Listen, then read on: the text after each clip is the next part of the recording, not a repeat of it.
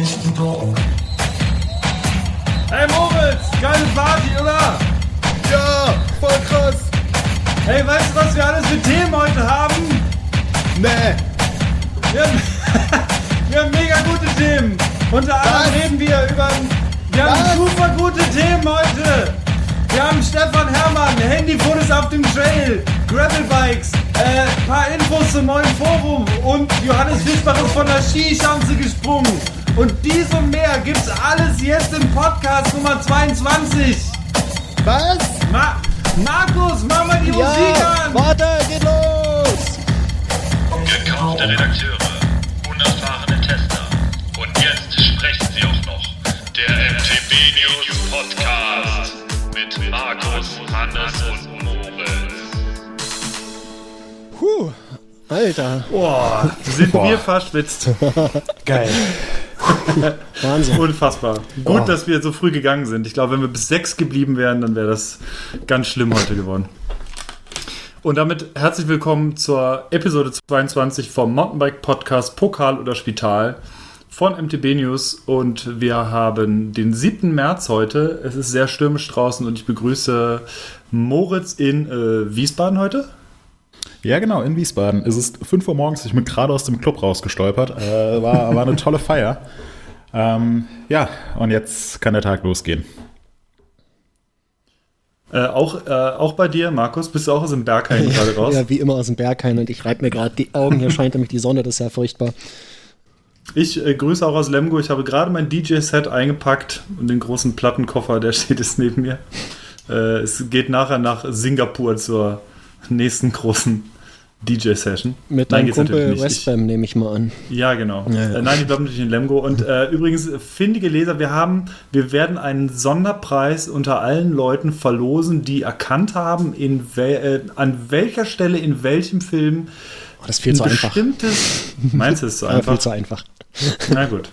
äh, ein bestimmtes Ding aus der Musik, äh, die wir gerade gehört haben, vorkommt. Also äh, schreibt uns einfach an äh, news.mtbnews.de und äh, Es wir gibt ihr ein- bekommt Gibt ein äh, Feuerzeug gewin zu gewinnen, was aussieht wie ein ähm, Lastwagen von der Firma Kampmann.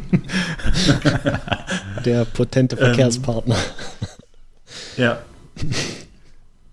Genau. Also, wir haben Episode 22, wir haben viele Themen und wir, ähm, zumindest Moritz ist gerade kurz, ähm, kurz vor Abreise eigentlich vom bereits erwähnten Testcamp. Das hatten wir vor zwei Wochen schon mal angesprochen.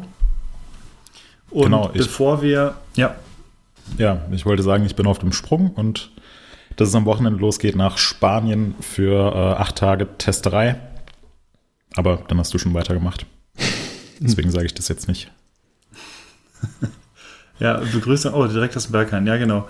Ähm, wir fangen jetzt mal ganz äh, solide an nach der Begrüßung und zwar mit unseren Biersorten. Ich weiß nicht, äh, ihr habt wahrscheinlich jetzt gerade so frisch aus dem Club, habt ihr wahrscheinlich noch gerade die Wodka-Mate irgendwie gerade noch weggekippt, den letzten Rest.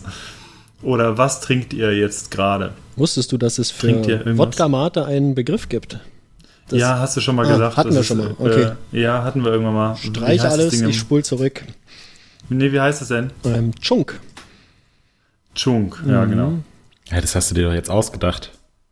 Okay, äh, Link in den Shownotes. Ähm, gibt sogar einen Wikipedia-Eintrag, also ist es tatsächlich relevant. Den hast du doch angelegt. Nee, Chunk ist echt ein Ding. Chunk. Aber wir hatten Nein. das Thema schon mal. Ich, vielleicht warst du sogar damals so skeptisch. Ich weiß es nicht. ja, bestimmt. Ja. Die Skepsis, die wird auch nie verfliegen. Und äh, du trinkst gerade Chunk? Nee, ich trinke ähm, ganz total überraschend ein äh, Latte Macchiato, so wie beim letzten Mal. Ähm, habe aber gestern und vorgestern und äh, die paar Tage davor äh, ein bisschen vorgetrunken immer und ähm, habe mir mal ein paar verschiedene Biere ähm, reingestellt. Ähm, und zwar von der Brauerei Meisel. Die kennt man wahrscheinlich von Meisels Weiße. Das ist, denke ich mal, euch ein, ein Begriff. Die machen noch ganz viele andere Sachen, unter anderem äh, sogenannte Session-Biere.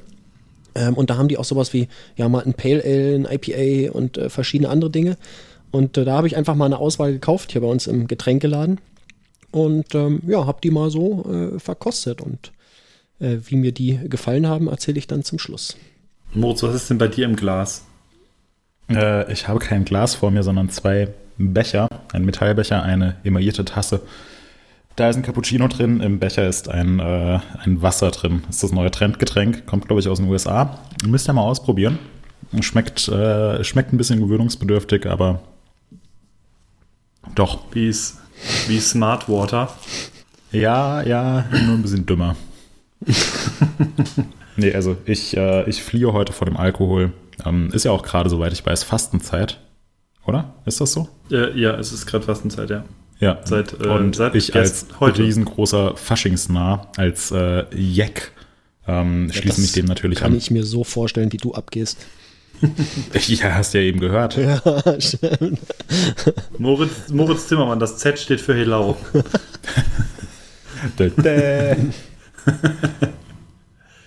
Ja, äh, ich trinke ein alkoholfreies Bier. Äh, Und zwar mache ich es gerade mal auf, ein ähm, Bundaberg äh, Ginger Beer. Das hatte ich schon. Wollte ich gerade sagen, das hat Moritz auch schon mal Hannes. Ja, ich weiß. Schütte bitte Äh, sofort und- dein Gingerbier weg.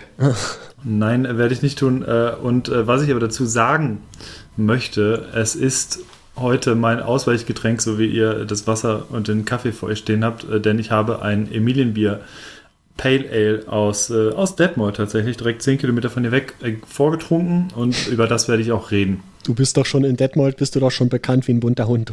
Was du da an Bier wegschleppst aus dem Ort. Letzte Folge war das da auch schon aus Detmold, oder? Was du da hattest? Ja. Ja. Genau, äh, das, äh, das Tusnelda und auch dieses Genau. Kirschbier, die ja. waren von der Brauer Strate. Emilienbier ist aber eine ganz andere Sache, muss ich sagen. Und zwar war das, ähm, um das mal ganz kurz zu erläutern, denn ich habe mich mit dem, mit dem Gründer von Emilienbier vor zwei Wochen ähm, kurz unterhalten. Der äh, hat äh, dieses Bier oder diese Biermarke ins Leben gerufen äh, im Rahmen seiner Masterarbeit. Und äh, diese Biermarke war im Prinzip, äh, ist auch das Ergebnis seiner Masterarbeit und es ist ein wirklich sehr leckeres Pale Ale geworden. Es gibt noch ein anderes Bier jetzt, was ich, ähm, von dem ich auch eine Flasche habe. Vielleicht stelle ich das demnächst irgendwann mal vor. Aber ähm, das ist eine sehr spannende Geschichte. Verlinken wir natürlich in den Show Notes, kann ich sehr empfehlen. Gibt es auch online mittlerweile, glaube ich, bei diversen Orten oder ansonsten tatsächlich äh, in Detmold direkt äh, bei ihm. Also ist noch äh, relativ klein und ähm, möchte aber jetzt ein bisschen expandieren, zumindest hier im lokalen Raum ein bisschen vorwärts kommen und ähm, gibt es hier in den lokalen äh, Supermärkten schon und es ist sehr lecker und äh, wenn wir uns demnächst sehen, bringe ich euch welche mit. Ja, ist ja zum Glück nicht mehr lange, bis wir uns wiedersehen. Genau. Gut, Hannes, äh, welche Themen haben wir heute in unserem Mountainbike-Podcast für deine Büttenrede vorbereitet? Hast du es vorhin nicht verstanden im Club? Ich habe sie doch extra zugebrüllt. Ach so, ja, das, da war die, war die Akustik ein bisschen, äh, hat ein bisschen zu wünschen übrig gelassen. Gelassen. Ja, also, Der Bass hat nicht Äh, gelaut. Der, oh. Können wir das bitte nochmal machen? Ja, mach doch. Du kannst so Sachen so oft machen, Ja, wie der, du der lustig Markus bist. hat mich hier mit seinem komischen, wie heißt Der das Ding? Platsch oder Dümsch oder so. Wie heißt dein Getränk? Damit hast du mich äh, angesteckt. Trump hieß es, glaube ich, oder Schlump oder, nee, wie hieß es nochmal? Schunk. Schunk. ja. Gut, genug der Getränke. Welche Themen haben wir heute? Wir haben ein ganz kurzes Anschneiden diverser kleiner Themen. Die äh, sind so kurz, dass wir die jetzt euch nicht vorab direkt vorstellen brauchen. Dann werden wir auf einige größere, und zwar teilweise richtig große Artikel eingehen, die wir in den letzten Wochen äh, veröffentlicht haben. Unter anderem ein sehr, sehr lesenswertes Interview mit Stefan Herrmann. Wer Stefan Herrmann, Herrmann nicht kennt, er, äh, das ist einer der Mountainbike-Fahrtechnik-Gurus äh, in Deutschland eigentlich seit Ewigkeiten äh, am Start und früher äh, Weltcup und alles Mögliche gefahren. Äh, da gibt es ein sehr spannendes Interview, da werden wir uns drüber unterhalten. Und ähm, dann haben wir vergangene Woche einen kleinen Ratgeber. Wir hatten das Thema, glaube ich, in den ersten Folgen irgendwann schon mal angeschnitten. Äh, generell Fotos auf dem Trail und im speziellen Handyfotos auf dem Trail ähm, haben wir uns mal vorgeknöpft, was man alles beachten sollte, mit, wenn man mit dem Handy einfach ein cooles Bild irgendwie von sich oder beziehungsweise seinen Kumpels irgendwie äh, im Wald beim Biken machen will. Und dann haben unsere Kollegen Gabi und Tobi äh, einen ziemlich coolen äh, Cyclocross bzw. Gravelbike-Test ähm, online gestellt und darüber werden wir uns ebenfalls kurz unterhalten. Und dann hat Markus, glaube ich, noch ein, äh, klein, ein paar kleine Hinweise und einen ersten Blick äh, oder einen ersten Vorausblick eigentlich aufs neue Forum. Und bevor jetzt alle äh, komplett ähm, äh, erschreckt sind und äh, davonlaufen möchten, es ist kein komplett neues Forum, sondern es ist ein Update des Forums, aber ähm, das bringt wahnsinnig viele coole neue Features und da wird Markus uns sicherlich ein paar neue Sachen irgendwie zu erzählen.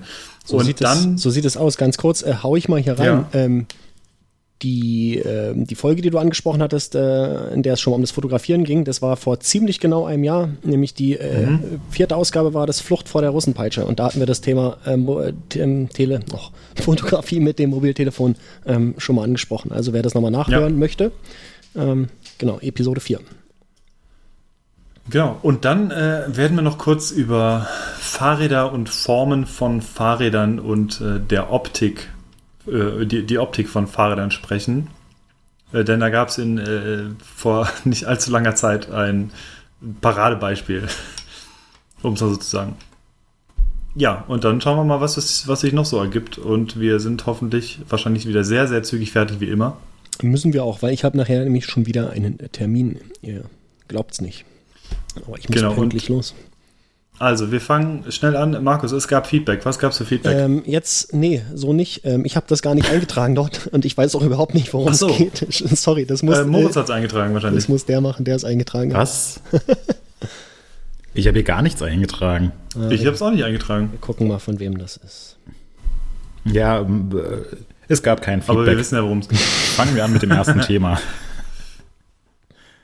Ähm, nee, wir wollen das ganz gerne erwähnen. Und zwar geht es, ähm, gute Frage, wer es eingetragen hat. Auf jeden Fall, wir hatten ja vor zwei Wochen, beziehungsweise wenn der Podcast rauskommt, knapp drei Wochen das Thema Traumtrails und da hatten wir Whistler und alle möglichen Geschichten erwähnt. Und ähm, der IBC-User Danimal oder der IBC-Leser Danimal hat geschrieben, was aber definitiv in der Liste fehlt, ist der F-Trail in Rotalben. 40 Kilometer Singletrail am Stück in Wochenendreichweite. Wie kann man das nicht geil finden? Ähm, mir ist der Trail tatsächlich bisher komplett gänzlich unbekannt gewesen. Es ist aber gar nicht so unfassbar weit weg von äh, unserer Redaktion. Irgendwie 130 Kilometer, glaube ich, oder so. Müsste man tatsächlich mal auschecken. Hat irgendjemand von euch schon mal davon gehört? Vom F-Trail in Rotalben. Also ich habe ehrlich gesagt noch nie davon gehört. Also es klingt gut, auf bis, jeden Fall. diesem, also, ähm, bis zu diesem Kommentar. Mhm. Ja, Dito nicht. Aber wir werden das, lieber Daniel, wir werden das äh, in Erfahrung bringen und versuchen, irgendwann mal zu fahren. Also es ist nicht unfassbar weit weg. Ähm, von mir persönlich schon, aber bei euch äh, Pirmasens. Pirna. Pirna ist doch eher Pirma. bei dir auch. Pirmasens. Ja, es ist noch in Rheinland-Pfalz auf jeden Fall, aber Ja. ein bisschen südlicher. Südwestpfalz. Ja. ja. Äh, werden wir auschecken. Äh, kurz hinter der Grenze gibt es einen Ort, der heißt Bitche. Das ist ja, ich denke mal, es muss französisch ausgesprochen werden. Es fällt auf der Karte sehr auf. Bitche. Geil. Wir werden eine Sonderausgabe machen. Die, das Katapult-Magazin äh, hat diverse Landkarten, wo die lustigsten und kuriosesten Namen in Deutschland und ich glaube der Schweiz und Österreich irgendwie noch drinstehen. Es lohnt sich sehr. Österreich hat doch wir irgendwie sowas wie Ficken oder so als Ortsnamen, ne? Gab es Wir, da wir, nicht pass was? auf, wir müssen aufpassen mit explicit Content, Content hier auf, äh, auf iTunes doch bestimmt. Ja. Ja. Fickenbusch gibt es in äh, Sachsen-Anhalt. Nein, Entschuldigung, in Niedersachsen. ja, da geht schon Äh, was. hier, ja, hier ist Kalifornien um die Ecke. Äh, sechs Kilometer weg ist Kalifornien und Afrika. Gibt es auch heißen Orte wir hier. haben übrigens hier äh, Philadelphia und Neuboston als Ortsnamen in, äh, in direkter Umgebung. Auch sehr interessant. Fragt man sich, wo das herkommt. Ähm, bei mir, also in unmittelbarer Umgebung fällt mir jetzt nichts ein. Ähm, aber äh, früher vom Fußball äh, kenne ich noch Linsengesäß und Hüttengesäß. Finde ich auch immer sehr toll. da frage ich mich echt, wie, wie die Leute damals auf den Ortsnamen gekommen sind. Ob sich da irgend so ein Kind in so einen richtig schönen großen Bottich Linsensuppe reingesetzt hat. Und dann haben alle gedacht, ja, hm, das wäre doch hier Linsengesäß, ja, wäre ein schöner Name. Und so wird es abgelaufen sein. Ja. Ort so und die im Nachbarort, ja geil, Hüttengesäß, ist doch auch super. Ja, hier Das ist ich, wahrscheinlich äh, die ich deutsche Übersetzung für Villa Riba und Villa Bajo. Wahrscheinlich, ja. Also in der, in der Nähe außer Rheinland-Pfalz gibt es noch so Sachen wie Halbhusten, äh, faule Butter und Warzenbach Und, zum äh, Beispiel. Sommerloch fällt mir auch noch ein. Oh, noch, ja. Gut, wollen wir mal weitermachen? Gut. Ja, ich, Ja. ich wollte gerade sagen, äh, wir sind gerade im Wir Sommerloch dieser. Podcast-Episode angekommen.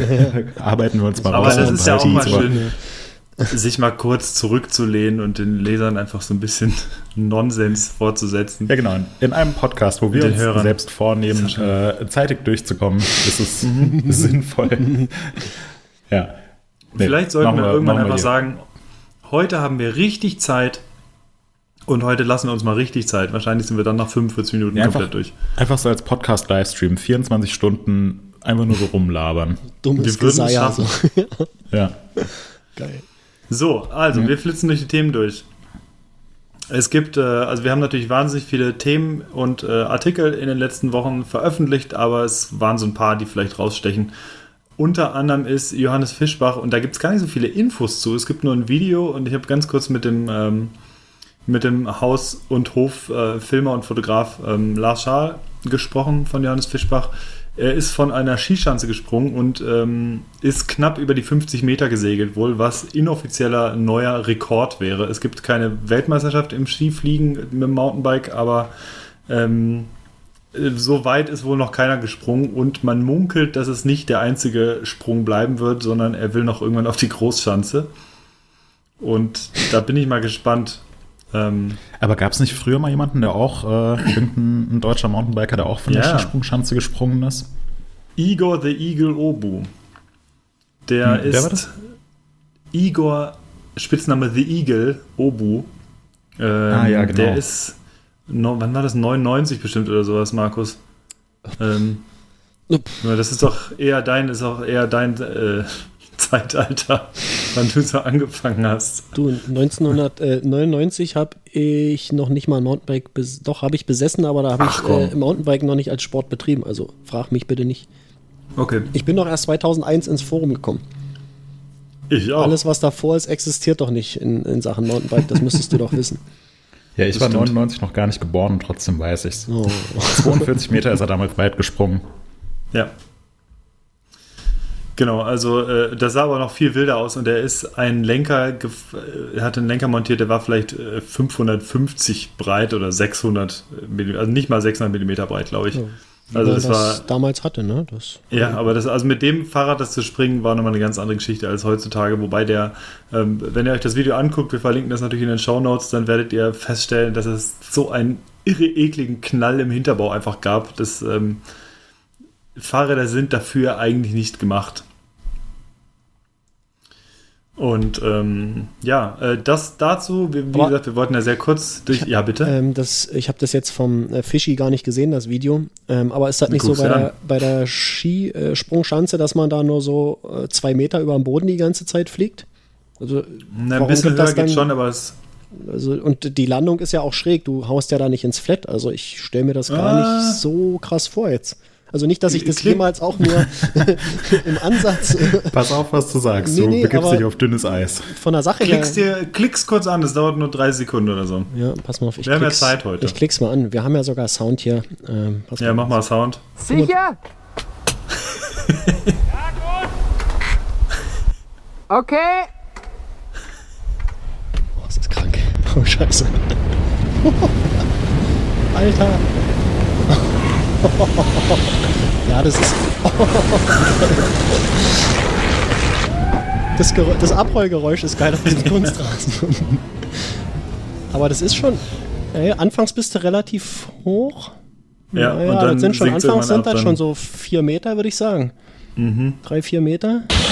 Ja, ich, ich glaube sogar eher wahrscheinlich acht. Nee, du kannst es... Alter, das war Einschlag. Ja, geil. Ja, genau. Also es ist es ist nicht ohne. Also man will auch nicht hinfallen, glaube ich, auf diesem ähm, Grünzeug, auf dem Plastezeug. Oh, das äh, gibt äh, schlimme Verbrennungen an der Haut. Mhm, egal wie gut es gewässert ist, es Ja. wird trotzdem Verbrennung geben. Genau. Ja, ähm, geil. Das, Jetzt habe ich es auch gesehen. das zum Skischanzensprung.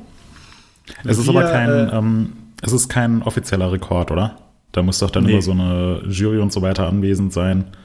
Ja, ja, nee, das mal. Aber wie gesagt, ich könnte mir fast vorstellen, dass er das dann macht, irgendwie, wenn es auf die große Schanze geht, wenn er das dann richtig macht. Äh, aber wir Hiermit werden verleihen sehen. wir Johannes Fischbach den MTB News Pokal oder Spital Podcast Award für den bis dato weitesten Sprung von einer Skischanze. Herzlichen Glückwunsch. So sieht's aus. Alles Gute. Ja. Herzlichen Glückwunsch. Bald wird es wahrscheinlich einen größeren Pokal dann geben. Oder es gibt den Spital Award. wir Ja, wollen es nicht hoffen. Lieber Pokal als Spital. Ja, bitte. So, nächstes Thema. Äh, Pirelli macht jetzt Mountainbike-Reifen. Moritz, was äh, gibt es dazu zu sagen? Äh, Pirelli bisher Rennrad, also Rennradmäßig, äh, glaube ich, bisher schon bekannt. Äh, Auto, gar keine Frage. Was gibt es jetzt von Pirelli im Mountainbike-Bereich? Ähm, von Pirelli gibt es jetzt äh, brandneue Mountainbike-Reifen, was, was recht spannend ist, weil Pirelli ja insgesamt als ähm, Reifenhersteller aus dem Automobil- und Motorradbereich sehr, sehr bekannt ist. Ähm, wenn man das mal mit, also wenn man mal sich die, die anderen Reifenhersteller im Mountainbike-Bereich anschaut, ähm, fällt mir jetzt außer ähm, Continental kein Hersteller an, äh, kein Hersteller ein, der äh, weltweit im, zumindest im Automobilbereich ähm, Michelin? bekannt ist. Noch? Ja, Ja. stimmt, die noch. Ja, hast du recht. Ähm, aber so die, die großen Player im Mountainbike-Bereich, die sind oft äh, global auf einer Reifenebene betrachtet dann gar nicht mehr so groß. Ähm, deswegen finde ich es eine spannende Sache, dass äh, Pirelli jetzt in den Mountainbike-Bereich einsteigt. Sie bieten zum Start ähm, überwiegend äh, Cross-Country- und Trail-Reifen an. Ähm, und wenn ich mich richtig erinnere, wollen sie auch äh, E-Bike-Reifen machen. Ähm, weiß ich aber nicht, ob es da schon was offiziell zu vermelden gibt. Ähm, unser Kollege Tobi war äh, Bei Ähm, bestem Wetter. bei, bei absolutem Kaiserwetter auf Sizilien und ist da am Fuße des Ätnas ähm, Fahrrad gefahren. Ähm, ja, man hätte vielleicht äh, drauf kommen können als Organisator dieses Pressecamps, dass wenn man so eine Veranstaltung im Februar äh, in einem Skigebiet macht, ähm, dass dann da vielleicht äh, Schnee liegt, weil sonst wäre da ja kein Skigebiet. Äh, entsprechend war es eine sehr, sehr verschneite Angelegenheit. Ähm, aber Tobi ist die Reifen dann noch äh, im Anschluss auf, auf seinen Home Trails sehr viel gefahren. Ähm, hat einen sehr, sehr ausführlichen und sehr lesenswerten Eindruck von den brandneuen Pirelli-Reifen mitgebracht. Ähm, ist natürlich auch in den, in den Show Notes verlinkt. Ähm, ich glaube, der, der Einstieg in die Mountainbike-Welt ist Pirelli da sehr, sehr gut gelungen. Ähm, ist natürlich auch vielversprechend, wenn ähm, Hersteller aus anderen größeren Branchen ähm, erkennen, dass der Mountainbike-Markt auch sehr, sehr interessant ist. Und ähm, wie immer bei neuen Produkten Konkurrenz belebt das Geschäft und ist für uns alle letzten Endes gut, weil es ja zu, zu besseren Produkten führt, hoffentlich auch die Preise irgendwie senkt und so weiter. Deswegen gute Sache. Apropos Preise senken, da sind wir direkt bei unserer nächsten Meldung. Und zwar gibt es eine Schaltung, eine brandneue Schaltung, die vorgestellt wurde, die äh, auch durchaus interessant ist, wobei ich ehrlich gesagt, also ich zähle mich, glaube ich, nicht zur Zielgruppe, gar nicht ähm, darum, weil, äh, weil ich unbedingt teure Schaltung kaufen will, ähm, sondern weil mich das Konzept persönlich nicht so anspricht, aber es könnte ganz interessant sein. Es geht um die Microshift Advent Schaltung, die natürlich nur an vier Sonntagen im, äh, im Dezember erhältlich ist. Ähm, natürlich nicht, ja, sorry, der ist jetzt nicht so Hm. gut gewesen. Nee. Ähm, Das war ein Fünf- Witz auf dem äh, Niveau von äh, Annegret äh, Kramp-Karrenbauer. boah, Oh. boah. nee, jetzt übertreibt man nicht. Das war ein harter Diss jetzt. Naja. Also unterstellter mache ich nix. oh ja, stimmt. ah. Ähm, nee, also gehen wir Aber mal, genau. Das weißt was? Microshift. Ähm, du, Ja. du hast den Advent da irgendwie missverstanden. Äh, Weißt du, was mir immer passiert bei diesem, äh, wenn ich das lese? Ich lese immer Microsoft anstatt Microshift. Und Ja, das kommt jedes dazu. Ich einzelne Mal. Und das macht mich Mhm. total fertig. Ja, Also ich habe es- doch getippt, als, ich's, als ich Microshift tippen wollte, habe ich auch direkt Microsoft Ernsthaft? geil. Ja, also irgendwie Ähm. Namenswahl irgendwie nicht richtig geil, aber getippt. Ja, immerhin. Äh, Der Preis Also- klingt ja extrem vielversprechend. Auf Ähm. jeden Fall 125 Dollar. Für, Einfach. für Schaltwerk, ne? Kassette Äh, und Shifter. Für alles komplett. Kette auch dabei. Äh, also Shifter, nee, genau, Nee, Shifter, Kette Kassette und Schaltwerk. Genau, Ähm, so das klassische Upgrade-Kit ist das. Genau. Ja. Aber, und das ist das große Aber, es ist zwar eine Einfachschaltung, aber eine 1x9. Und äh, die bietet 11 bis 42 Zähne, was äh, sicherlich also die, die sinnvollste Bandbreite quasi abdeckt, die du mit neuen, ähm, mit äh, neuen Ritzeln abdecken kannst. Aber mir persönlich würde doch was fehlen.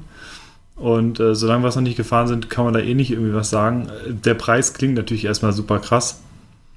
Aber ähm, ja, wir werden versuchen, die irgendwie uns zum Testen zu organisieren, ob Sollten- das was bringt. Sollten wir auf jeden Fall machen. Also ich finde die, wenn ich mir die Gangabstufung angucke, die sieht tatsächlich sinnvoll aus. Und es fehlt halt oben und unten minimal was, ne? äh, unten hatten wir, glaube ich, das Thema schon mal. Also mir persönlich würde da nichts fehlen. Also die 10, äh, die bringen mir zum Hm. Aber den Beispiel. Lesern.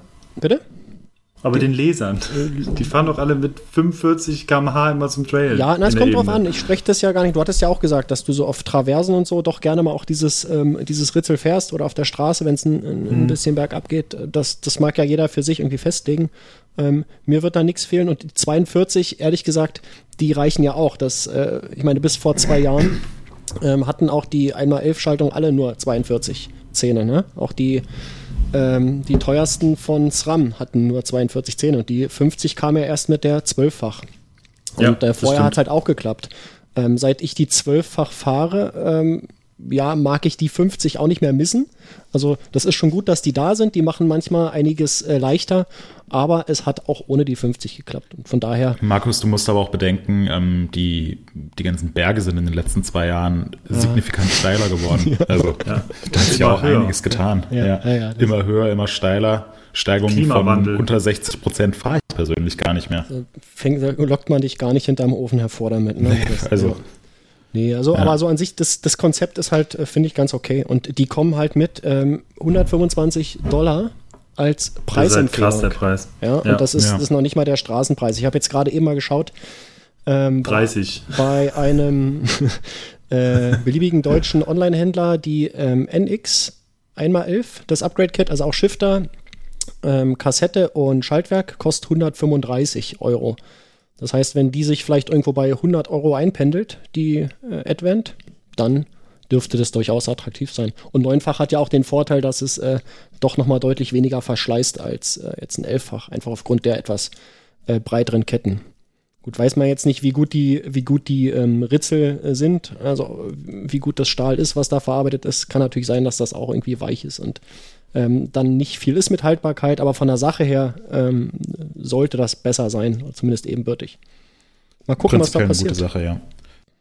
Ähm, ich kenne auch, ich kenne auch tatsächlich sogar einige Leute, die, ähm, die bewusst nicht die äh, Eagle mit, ähm, mit 10 bis 50, äh, mit der 10 bis 50er Abstufung fahren, sondern die ähm, eine in Anführungszeichen klassische äh, Elffachschaltung von SRAM fahren mit 11 bis 42, ähm, weil man dann beispielsweise auch ein äh, Schaltwerk mit einem kürzeren Käfig fahren kann Genau. ähm, und es dann einfach im Portemonnaie nicht so weh tut, wenn man sich das Schaltwerk mal zerdeppert. Ähm, plus das ganze System ja, bietet dann auch mehr Bodenfreiheit, ist insgesamt ein bisschen leichter, ist natürlich deutlich günstiger. Also Markus, da bin ich eigentlich, bin ich eigentlich komplett bei dir. Klar, es ist, äh, es ist definitiv nice to have, äh, so eine Schaltung mit so einer großen Bandbreite und die, ähm, die Eagle in ihren verschiedenen Ausführungen, das denke ich mal auch über, über jeden Zweifel erhaben. Also ich, ähm, wenn wir bei uns in der Redaktion neue Räder zum Testen bekommen, dann würde ich sagen, sind 80 bis 90 Prozent mittlerweile mit der, mit irgendeiner SRAM Eagle Schaltung ausgestattet. Ähm, will ich auch gar nicht sagen, dass die, dass sie in irgendeiner Form schlecht wäre. Ähm, aber ich sehe es eigentlich wie du, der, äh, die Neunfach-Sachen, die sind nach wie vor wunderbar fahrbar und auch eine Abstufung von 11 bis 42 Zähnen ähm, ist eigentlich für die, für die allermeisten Sachen vollkommen ausreichend. Ja. Ich erinnere mich nur an den Shitstorm, den damals unser Kollege Stephanus ähm, unabsichtlich, glaube ich, äh, provoziert hat, als er die 1x10-Geschichte vorgestellt hatte, als es noch offiziell gar keine Einfachschaltung gab. Erinnerst du dich, Markus? Das war. Ähm, das war ganz extrem. Das haben die Leute überhaupt nicht gecheckt, wie das, wie das funktioniert und das, äh, dass man nur mit 10 Gängen und so, das war richtig krass ja, irgendwie. das ist ganz klassisch, dass es äh, Änderungen, äh, Menschen kommen mit Änderungen nicht klar irgendwie. Und Mhm. wenn es das vorher nicht gab ähm, und plötzlich äh, ist was neu und die Welt steht Kopf und nichts ist mehr, wie es vorher war, das, das, da kommen Menschen einfach nicht mit klar. Das ist so mittlerweile ist man dann dran gewöhnt. Was auch äh, ganz klassisch ist, ähm, egal wie groß die Änderung ist, nach einer Zeit gewöhnt man sich dran. Ja, und äh, mittlerweile ähm, äh, kann kaum noch jemand zurückdenken. Und ähm, ja, das einfach ist einfach, ja, das einfach ist einfach ähm, auf dem Durchmarsch. Ich denke, das, das geht jetzt auch nicht mehr weg. Also ich muss auch sagen, Ja, hoffentlich die, nicht. Ja, das hat einfach zu viele Vorteile. Ja. Ja, irgendwann später, es wird sich alles wieder umdrehen in zehn Jahren. Und so, hier, es ist viel einfacher. Man hat mit einem Button auf der linken Seite kann man direkt so schnell runterschalten und das wieder. Nee, und äh, dahingehend ist es auf jeden Fall zu begrüßen, wenn es äh, günstige Alternativen gibt. So ist es So nämlich. eine, so eine Microshift-Schalte, Microshift, Microsoft. Microsoft, ist echt sofort äh, dabei. Äh, äh, könnte ich mir sogar vorstellen, dass es für relativ günstige Bikes so eine Option wäre, je nachdem, was die OEM-Preise oder ergeben. sowas auch, ne? Ja, auch. Also ich war auch einfach in der Stadt, zum Beispiel fahre ich eine einmal eine G, nee, eine NX einmal 11 fahre ich für mein Stadtrad.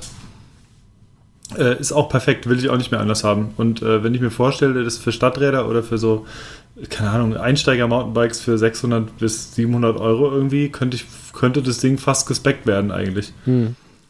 Wenn es, wenn es sinnvoll aufgeteilt ist. Von daher finde ich es äh, ich's auch nicht, also es sieht gar nicht verkehrt aus, das Ding. Jo. So, ähm, Ganz kurz, bevor wir zum nächsten Thema kommen, ähm, vielleicht Mhm. können wir das dann, äh, was ich jetzt gleich anspreche, in der nächsten Episode schon ein bisschen äh, detaillierter ähm, besprechen. Aber gerade eben ist bei Rennrad News ein Artikel erschienen. Ähm, und zwar äh, handelt er von der Rotor 1x13 Schaltung. Die Ja, wurde ja auf der Eurobike schon noch. vorgestellt. Und jetzt gibt es Preise dafür.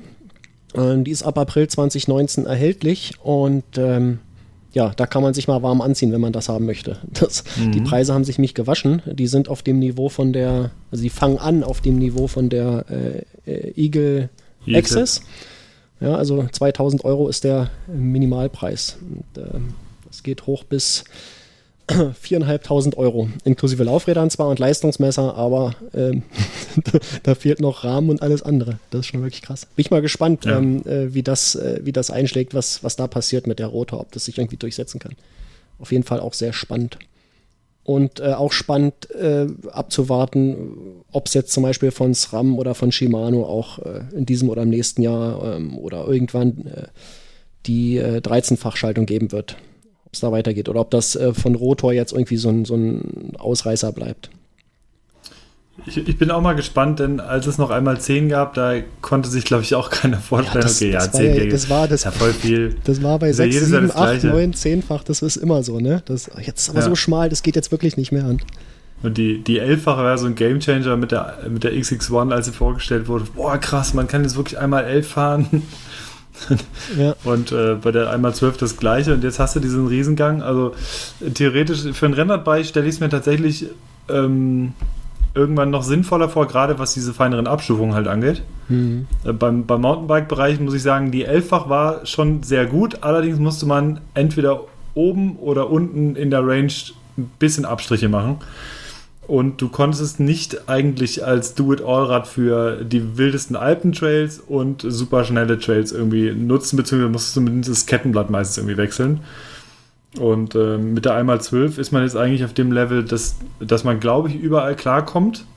Also sehr gut klarkommt, ohne dass man irgendwas tauschen oder wechseln muss oder so. Ja. Und ja, also einmal 13 ist sicherlich nice to have. Es kommt für mich aber immer drauf an, ähm, die, die einmal 12 kann schon, wenn man sie mal blöd anstupst oder sie bleibt noch irgendwo hängen oder so, dann muss man sie wieder penibel einstellen. Das Schaltwerk, Schaltauge muss halt sehr, sehr gerade stehen und sollte nicht ähm, groß verbogen sein. Äh, da ist sie so ein bisschen zickig manchmal und äh, ich glaube nicht, dass eine einmal 13 dann unbedingt äh, äh, leichter, äh, leichter zu bedienen, ähm, in, der, in der Wartung dann leichter Mhm. ist irgendwie. Ja, da muss es vielleicht hingehen, so dass sich so Sachen automatisch justieren. Das ähm, ist ja, glaube ich, mit der Access schon so ein bisschen äh, angedeutet, dass Geht es, in die Richtung, äh, ja. zumindest äh, die findet ihren, ihren richtigen Platz wieder, äh, auf dem sie gerade sein soll. Und vielleicht äh, kommt da ja noch was in den nächsten Jahren. Das wäre aber tatsächlich mal eine Innovation, die würde ich gerne sehen. So selbstjustierende Schaltwerke. Müsste man nicht, also ei, einfach, ich sage absichtlich äh, einfach in Anführungsstrichen, ähm, müsste man nicht einfach ein, ein, ähm, am oberen Anschlagspunkt, im unteren irgendwie, keine Ahnung, das Ganze müsste lasergesteuert sein, okay, der, war- das Schaltwerk weiß, Laser. Ja, müssen so Laserdinger halt da hoch. Dass das Schaltwerk halt weiß, es richtet sich insofern aus, okay, hier ist wirklich, ähm, hier ist meine Kassette zu Ende und hier auf der Seite ist auch meine Kassette zu Ende und das sind meine Endpunkte und die stelle ich automatisch per Minimotor ein.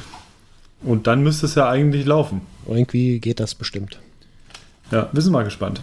Genau. So, Also einer, der wirklich äh, alle Schaltungen der letzten Jahre miterlebt hat und äh, wahrscheinlich auch noch alle Schaltungen der nächsten Jahre miterleben wird, ist Stefan Herrmann.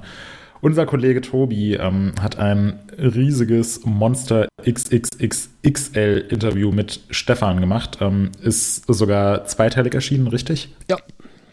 Ja. Ähm, Link dazu äh, packen wir natürlich auch in die Show Notes.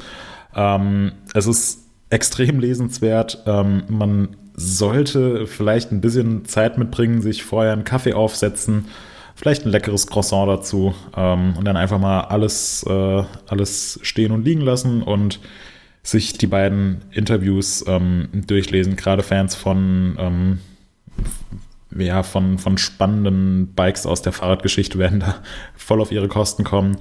Ähm, wieso ist dieses Interview noch so lesenswert? Weil er über seine ganze Vergangenheit spricht, in der er nicht nur Fahrtechniktrainer, ich, ich meine, er hat die äh, MTB Academy gegründet auch damals. Und äh, entweder war es eine oder es war tatsächlich die allererste Fahrtechnikschule, die es so gab. Ähm, er redet aber in erster Linie über seine Race-Vergangenheit mit, äh, mit diesen Rädern, die er im zweiten Teil vorstellt. Und da geht es halt, das sind relativ wahnwitzige Stories, die halt einfach damals erschienen sind. Äh, da geht es halt äh, darum, dass er ähm, mit einem Fully gefahren ist, was überhaupt keine Lagerung hatte. Das heißt, da ähm, ist der Hinterbau äh, Alu auf Alu gewesen und da gab es keine, kein einziges Stück Lager irgendwie dazwischen. Das war einfach so konstruiert. Und am Anfang des Rennens war es unfassbar fest und unten war es halt so locker, dass es erstmal eine Stunde irgendwie geserviced werden musste und er sich beispielsweise äh, aus einer Cola-Dose eine Art Gleitlager quasi geschnitten hatte, um es dazwischen zu klemmen. Und ähm, in, in diesem Stil geht es eigentlich die ganze Zeit und äh, es sind einfach tolle Anekdoten über die, die, die Mountainbike-Race-Anfangszeit, gerade in Deutschland bzw. Europa. Und das äh, macht das Interview für mich so lesenswert. Ich fand das extrem gut, das Interview ähm, weil ähm, ja der Stefan Hermann ein Mensch ist, der eine unglaublich interessante Biografie hat. Ähm, das hätte ich so nicht gedacht. Also ich mhm. dachte mal, Stefan Hermann, ne, Fahrtechniktrainer, kennt man so ein bisschen hier aus der Bike und so. Ähm, und das war es dann auch. Aber wenn man sich das mal so durchliest, was er so seit seiner Kindheit äh, so alles erlebt hat, dann ähm, kann man da einfach nur seinen Hut ziehen. Sehr beeindruckend. Und ähm, ich habe das äh, vorhin noch mal gelesen. Ähm, und äh, habe das einfach äh, nochmal komplett verschlungen, dieses Interview. Das ist super interessant. Also ich kann das jedem nur äh, ans Herz legen, das zu lesen. Ganz toll. Und jeder, der sich den zweiten Teil anguckt, der sollte wirklich froh sein, was er für ein tolles Fahrrad im Moment fährt, was einfach so sicher ist und getestet und höchstwahrscheinlich geprüft worden ist. Im oh, Vergleich zu diesen ganzen Alu-Brezelungen, die es damals gab. Also das war irrwitzig, dass man da überhaupt den Berg runtergefahren ist. Das, ähm, also eigentlich hätten diese, die Dinger wären auch niemals durch irgendeine, äh, durch irgendein Testprozedere oder irgendeinen Testprüfvorgang irgendwie, wären alle durchgefallen. Also das ist wow. unmöglich eigentlich. Hast du eigentlich gesehen, Aber, äh, woran man äh, damals die Downhill-Bikes erkannt hat? Ähm, die hatten einen Aufkleber, da stand Downhill drauf, der war auf dem Oberrohr. Ansonsten gab es da nämlich kein Unterscheidungsmerkmal. Ja, wirklich geil. Weil, sie, weil, weil, früher auch immer die Rennen ja mit einem Rad eigentlich nur gefahren wurden. Ne? Also ja. Cross Country und Downhill wurden dann mit einem Fahrrad gefahren einem Wochenende oder so. Das war halt Mountainbiken. Ja. Ja, ja ganz toll. Das ähm, absolute Empfehlung, dieses Interview. Ja, auf jeden Fall. Also, das Interview müsst ihr euch auf jeden Fall durchlesen. Und wenn ihr danach so richtig Lust habt auf Fahrradfahren, weil die Lust werdet ihr bekommen, und durch einen, äh, über einen schönen Trail fahrt und dann seht, oh, das, äh, die Sonne, die sieht so schön aus und die Blätter, die sind so wunderbar bunt gefärbt. Und da drüben hoppelt ein Reh über die Straße. Und überhaupt ist alles super und ihr habt aber nur euer Handy dabei. Dann, ja, dann steht man vor dem Dilemma, wie fängt man jetzt diesen tollen Moment ein? Und damit ihr da Bescheid wisst und in Zukunft tolle Handyfotos machen könnt, hat Hannes, den ihr vielleicht äh, aus diesem Podcast kennt. Hannes, sag mal kurz was. Hallo, ja, genau der. Äh, unser Nordlicht aus Dänemark hat einen sehr umfangreichen Artikel geschrieben, wie man eigentlich mit einem, äh, mit einem äh, modernen Smartphone ähm, coole Fotos auf dem Trail machen kann. Ähm, Jeder hat ein Smartphone, die Qualität der Kameras sind, ist in den letzten Jahren wirklich unglaublich gut geworden. Aber oft steht man vor dem Problem, dass man ja irgendwie Mountainbike-Action fotografieren will und das ist dann doch sehr anders als ein Selfie zu machen oder irgendwie, ja, was weiß ich, was, ein Straßenschild zu fotografieren, was sich halt nicht bewegt und nicht im Wald rumfährt. Ähm, und deswegen hat Hannes diesen Artikel geschrieben. Ähm, da will ich jetzt auch nicht alles vorwegnehmen. Aber Hannes, hast du vielleicht äh, für unsere Zuhörer drei Tipps, wie sie richtig gute Fotos mit dem Handy auf dem Trail hinbekommen? Erstens Ja, ohne- Artikel lesen. Genau, erst, erstens den Artikel lesen und dann äh, Ja, das reicht schon. Oh, nee. Das ist, weißt du, Markus, das Sorry. ist, das ist wie wenn, wie wenn irgend so ein, äh, wie, wie wenn irgend so ein Typ aus der Wunderlampe erscheint und dann sagt, hey Markus, du hast drei Wünsche frei. Und dann sagst du natürlich, ja, mein erster Wunsch ist, dass ich tausend weitere Wünsche frei habe. So funktioniert das nicht. Das ist ein schöner Vergleich. Nein, also, ähm, ja, ich habe drei, ähm, drei Tipps für Handyfotos auf dem Trail. Danke für diese, ähm, für diese Einleitung und auch für den wieder ähm, sehr schönen Übergang vom Interview. Ich bin gespannt, was gleich äh, zum nächsten Thema kommt. ähm, wir sind also mit dem Smartphone auf dem Trail und ähm, wir wollen irgendein geiles Foto machen und es gibt dann verschiedene Möglichkeiten. Und eine Möglichkeit ist, wir in erster Linie braucht man immer zum Fotografieren im besten Fall Licht. Denn Licht bedeutet, dass die Kamera einfach eine kürzere Belichtungszeit ähm, äh, äh, nutzen kann, beziehungsweise äh, die Kamera mit einer kürzeren Belichtungszeit ähm, das Foto macht und äh, das bedeutet in der Regel immer, dass der Biker, wenn er sich halt bewegt, ein bisschen schärfer wird. Das heißt, wir brauchen Licht und da ist Sonne zum Beispiel eine ganz tolle Geschichte. Das heißt, entweder man ist irgendwie am Berg und mit äh, hellblauem Himmel hat man eh kein Problem, aber wenn man im Wald ist, dann sollte man auch schauen, okay, ah, die Sonne scheint hier vielleicht durch ein, bisschen durch die Bäume durch. Das heißt, ich nutze diese Sonne effektiv, um auch dieses Licht so ein bisschen auf den Biker drauf zu haben oder und da kommen wir zu Tipp 2 für ein, für ein scharfes Foto von einem Biker. Wir machen einen Mitzieher.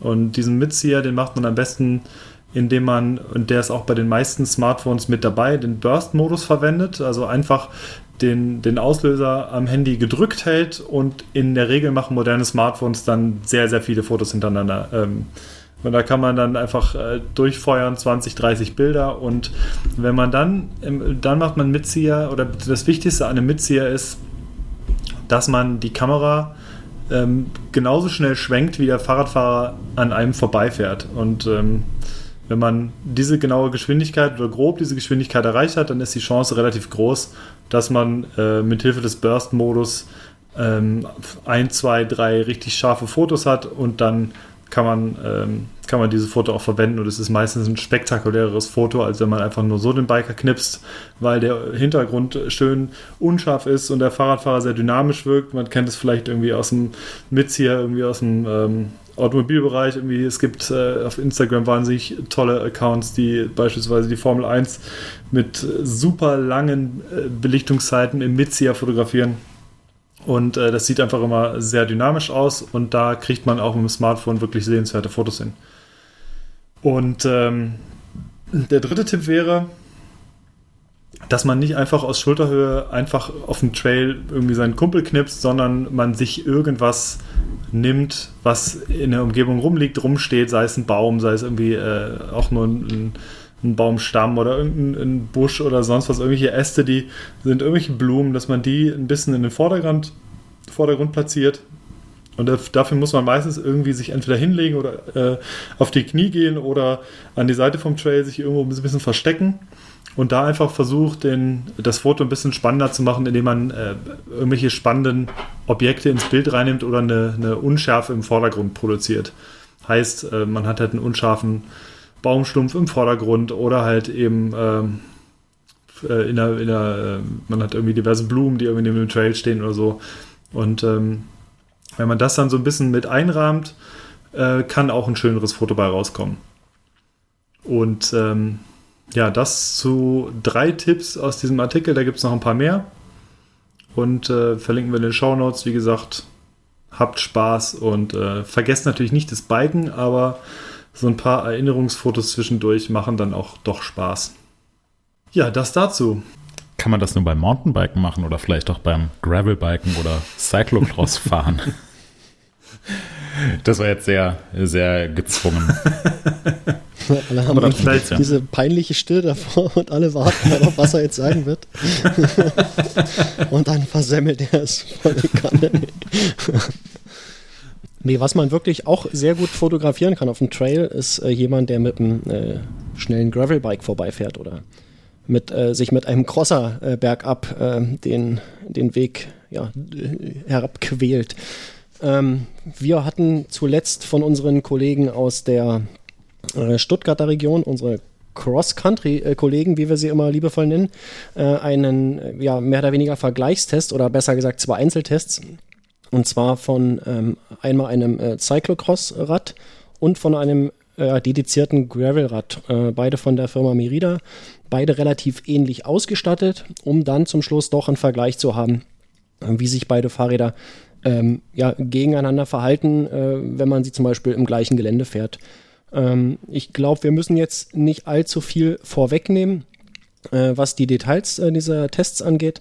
Ähm, aber einfach mal den äh, Tipp geben, äh, lest euch das mal durch, äh, falls ihr nicht so richtig ähm, wisst, was die Unterschiede sind, ähm, falls ihr äh, ja, überlegt, vielleicht irgendwie euch so ein Rad zu kaufen, was ähm, jetzt so nicht das äh, mega Trail äh, ist, sondern auch mal was für längere Strecken zu haben oder für leichteres Gelände. Ähm, die Unterschiede sind immens, so viel kann man schon mal sagen. Ähm, das wird dann auch in dem Zusammenfassungsartikel ganz gut herausgearbeitet. Ähm, ja, das einfach mal als Empfehlung äh, für einen äh, Blick über den Tellerrand. Ähm, dass es eben nicht nur äh, Mountainbikes gibt, sondern auch äh, andere Räder, mit denen man im Gelände fahren kann. Ich selbst bin ja auch ein großer Fan von äh, ja, Cyclocross und äh, Gravel. Ähm, und ja, fand die Artikel tatsächlich auch nochmal sehr hilfreich und ähm, vielleicht auch ähm, äh, fördernd für eine künftige Kaufentscheidung. Bleiben wir mal bei einer ähnlichen Ausstattung, aber doch gleichzeitig ähm, ein paar Neuheiten bzw. Unterschieden. Und da kann uns Markus sicherlich etwas mehr zum neuen Forum erzählen, das auch äh, vielleicht ein paar Unterschiede zum alten bzw. zum anderen Forum bereithalten wird. Oh ja, das wird es. Ähm, ich weiß nicht, könnt ihr euch erinnern, hatten wir das schon mal angesprochen hier? Ähm, Nein. Das ist das, nee, hier nicht, ne? Das war an äh, einer anderen Audiozusammenschaltung. Nur bei der, bei der wichtigen Audiozusammenschaltung. bei der nicht ganz so wichtigen ähm, im Vergleich zu diesem Podcast. Ja, ähm, die Leute von euch, die nicht nur bei MTB News angemeldet sind, sondern auch bei EMTB News und zufällig ähm, seit dem 6. März dort schon mal im Forum waren, die werden gemerkt haben, dass sich da einiges geändert hat. Wie sieht das denn aus? Das geht ja wohl überhaupt Was nicht. denn? Ähm, Skandal, brennende Fackeln. Genau. Nee, das Feedback war äh, außerordentlich gut ähm, bei MTB News, muss ich mal sagen. Bin mal gespannt, äh, wie es dann bei MTB News läuft. Wir haben dort ähm, die Forensoftware auf eine, ähm, ja, ein neues, äh, man sagt Major Release, also einen, einen, einen größeren Versionssprung aktualisiert. Ähm, sagen wir mal sowas ähm, von ähm, Windows ähm, 95 auf ähm, äh, Windows XP so ungefähr würde man äh, vielleicht den Versionssprung äh, ganz gut ähm, beschreiben können. Also es ist schon noch irgendwie äh, ein Forum, aber es hat sich extrem viel ähm, verbessert. Genau, also die größte, die größte Neuerung dürfte wahrscheinlich sein, dass das Forum jetzt äh, viel besser auf ähm, Telefon funktioniert, also auf Mobiltelefon ähm, ist da viel besser angepasst. Ähm, wir haben äh, Push-Notifications über zum Beispiel ja, äh, ein neues Thema in einem beobachteten Forum oder wenn jemand auf ein Thema geantwortet hat, in, in dem man geschrieben hat oder welches man erstellt hat. Das kann man sich relativ frei konfigurieren, ähm, zu welchen ähm, ja, Vorgängen man da eine Notification haben möchte, ob man die per Push ähm, in den Browser oder ob man die per E-Mail bekommen äh, möchte, wie bisher. Ähm, es gibt jetzt endlich, wie bei äh, mittlerweile allen anderen Web-Applikationen, die wir haben, äh, Emoji-Support. Also man kann einfach die Emojis, so wie man sie ähm, kennt, da reinhacken und äh, muss nicht mehr mit diesen, äh, diesen Umweg über diese Smileys äh, gehen, ähm, was wir irgendwie in den letzten 20 Jahren äh, so am Start hatten. Die sind aber auch immer noch schön. Die sind auch geil und die, missen. die werden auch nicht weggehen, die bleiben auch drin und ich will die, ich Ah, will die gut. auch behalten. Vor allem diese animierten GIFs, dieser äh, LOL-GIF. Der sein Computer zerhackt zum ja, Beispiel oder auch. das, genau. Die bleiben auch weiter erhalten. Aber man kann Anbeet. eben jetzt auch alle, alle Emojis benutzen, ähm, der Affe, der sich die Augen zuhält und der Haben ausgestreckte Mittelfinger. Emojis? Bitte? Haben wir auch Bang Boom Bang Emojis? Können wir die auch Nee, irgendwie die haben wir einbauen? dort nicht, können wir aber einbauen. Gute Idee eigentlich. Äh, Doppelpunkt Kalle, Doppelpunkt. ähm, ja, ähm, es gibt ein neues ähm, System für die äh, Gefällt mir Angaben. Wir haben ja bei MTB News ähm, ja, Gefällt mir, Gewinner und hilfreich. Ähm, das System wird vereinheitlicht, das wird ein bisschen besser, wird dann auch äh, immer die korrekte Anzahl anzeigen. Da gibt es ja jetzt ein paar Probleme, ähm, die darin begründet liegen, dass das nicht in der äh, Originalsoftware so drin ist, äh, wie es da bei uns ist. Da hatten wir uns so ein Add-on äh, dazu installiert, aber das funktioniert nicht so richtig und ähm, das wird alles besser.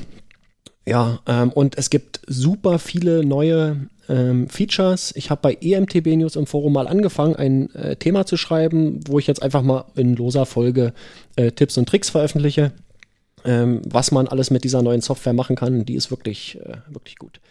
Ähm, diesen, dieses Thema verlinke ich einfach mal, könnt ihr mal reinschauen. Ähm, das wird alles dann demnächst auch bei MTB News so sein. Ich kann noch keinen genauen Zeitpunkt nennen, ähm, weiß aber, dass es vor dem, äh, ja, vor dem Ende des zweiten Quart- Quartals sein wird. Ähm, da wird nämlich der Support für die bisherige Foren-Version eingestellt und da wollen wir ähm, ja, bis dahin auf jeden Fall auf, die, auf der neuen Version sein, ähm, damit wir auch ähm, ja, Sicherheitsupdates und so weiter bekommen und auch einspielen können. Ja, ähm, so viel dazu. Ähm, mehr Details äh, gibt es dann, denke ich, einfach mal später, wenn es konkreter wird. Können wir dann auch gerne an dieser Stelle hier äh, vorab veröffentlichen für alle unsere Hörerinnen und Hörer. Ihr werdet es zuerst erfahren. So, Moritz, du hast auch etwas erfahren und zwar hast du das neue Marin erfahren. Okay, Genau. Ich, ich habe das neue Marine Vision erfahren, ertestet. Ähm, ja, also ich war letzte Woche in, in Italien, in Massa Marittima bei der Bike Connection Winter. Und das ist eine äh, sehr schöne äh, Testveranstaltung, wo man verschiedene Firmen trifft und deren Produkte testen kann. Ähm, eines der Bikes, die ich da gefahren bin, ähm, ich glaube, wir hatten uns sogar über die, über die Trails in Massa Marittima das letzte Mal unterhalten, dass Ja, sie auch definitiv ja. zu den Genau. Traumtrails zählen. Und ich kann es bestätigen, dieses Jahr bei gutem Wetter war es tatsächlich äh, traumhaft zu fahren. Ähm, unter anderem bin ich dort das äh, Marine Mount Vision gefahren. Ähm, der Test ist am Montag online gegangen. Es ist ein brandneues äh, 27,5 Zoll Enduro-Bike von der Firma aus Kalifornien. Es hat 150 mm Federweg vorne und hinten und ähm, es hat ein ja, etwas, äh, etwas außergewöhnliches äh, Hinterbausystem und damit einhergehend eine Optik, die polarisiert, wie man so schön so sagt. könnte man sagen. ja. ja, also wenn man jetzt nicht sagen will, boah, die Kiste, die haut mich brutal vom Hocker oder das genaue Gegenteil. Also ja, es, äh, es, ist ein, es ist ein Rad, was definitiv alle Blicke auf sich zieht. Es ist ein Rad, das polarisiert, wo man sich denkt, äh, was ist denn hier los? Oder wo man vielleicht auch sagt, äh, krass, das, das sieht ja irgendwie, sieht schon cool aus. Ähm, ich muss sagen, in, ich, ich war auch erst skeptisch. In Natura hat es mir tatsächlich äh, ganz gut gefallen, weil so ein Fahrrad dann ja in echt doch nochmal anders aussieht als auf irgendwelchen Bildern. Das ist oft so. Fällt mir Kennen auf. wir ja. ja. Ähm, und Also- man muss sich, wenn man dieses Rad fährt, auf einige Kommentare gefasst machen, so von wegen, ja, äh, was, was war's denn da für ein E-Bike? so Ähm, hat- ja, Was so. traust du dich? Ja. San Andreas hat Ähm, ein neues Bike. Ja, genau. Also es sieht eigentlich aus wie eine Mischung aus dem Mountain Cycles äh, San Äh, Andreas ja, Mountain und, ähm, und ja, einem, wie sieht das vordere Rahmenträger aus? Das sieht eigentlich relativ normal aus. Eher kantig, aber eine recht klare Form. Aber man hat dann eine sehr, sehr massive äh, Hinterbauschwinge, ähm, wo Ketten und Sitzstreben zu einem Carbonteil verschmolzen sind, ähm, also hochgezogene Kettenstreben. Und dann hat man ein ja, sehr ähm, ungewöhnliches Hinterbausystem. Äh, React nennt sich das. Ähm, ist von ein paar äh, Federungspionieren entwickelt worden und wird derzeit von Marine und auch von Polygon an verschiedenen Bikes eingesetzt. Ähm, wenn ihr wissen wollt, wie das funktioniert, dann schaut bitte in den Artikel, weil es ist echt, ganz schön kompliziert. Ähm, ja, also man hat im Prinzip einen, äh, einen Zylinder im ähm, der ja, diagonal oberhalb vom Tretlager äh, sich befindet ähm, und der hoch und runter gleitet. Und dann hat man zwei Umlenkwippen, eine, einen längeren Hebel, der den, der den Dämpfer anlenkt, der nochmal zusätzlich abgestützt ist und eine Umlenkwippe unten oberhalb vom Tretlager. Ähm, und im Prinzip läuft es dadurch äh, hinaus auf eine, ein, ein Rad mit einem, äh, mit einem virtuellen Drehpunkt ähm, in Kombination. Jetzt, jetzt muss ich selbst nochmal nachschauen, weil es ist, es ist wirklich, wirklich abgefahren. Normalerweise kennt man ja äh, so einen klassischen Viergelenker, wo dann äh, der eine Drehpunkt unterhalb von der Hinterradnabe sitzt. Also wäre dann ein, ein Horstlink, wie es äh, Specialized jahrelang mit dem FSR-System gemacht hat und wie es jetzt auch viele andere Hersteller machen. Oder man kennt das klassische VPP-System, ähm, beziehungsweise Systeme mit virtuellem Drehpunkt. VPP ist eine Eigenart oder ein, äh, ein Trademark von Santa Cruz, aber es gibt viele Firmen, die das auf die eine oder andere Art und Weise ja, ähnlich machen. Und ähm, beim, beim Marin hat man nun ähm, ja eben diesen diesen Gleitzylinder, der im Hinterbau sitzt und dazu zwei Umlenkwippen ähm, und die untere, beziehungsweise beide Umlenkwippen ähm, sitzen auf dieser Führung, die durch den Gleitzylinder entsteht und dieser Gleitzylinder selbst, beziehungsweise die Drehpunkte beschreiben eine, eine Kreisbewegung. Also es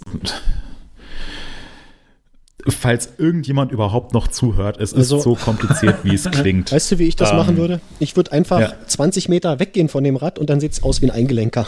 Problem gelöst. ja, genau. ja. Man, ja. Man, muss, also, man muss dazu auch sagen, äh, was optisch tatsächlich sehr gut passt, das hat jemand per Photoshop hingezaubert, äh, dieses Rad mit einer Lauffork zu kombinieren. Geil. Das sieht, also ja. dann, das passt, passt tatsächlich, ob das jetzt schön ist oder nicht, aber es passt tatsächlich irgendwie besser zum Hinterbau als eine normale Federgabel. ja.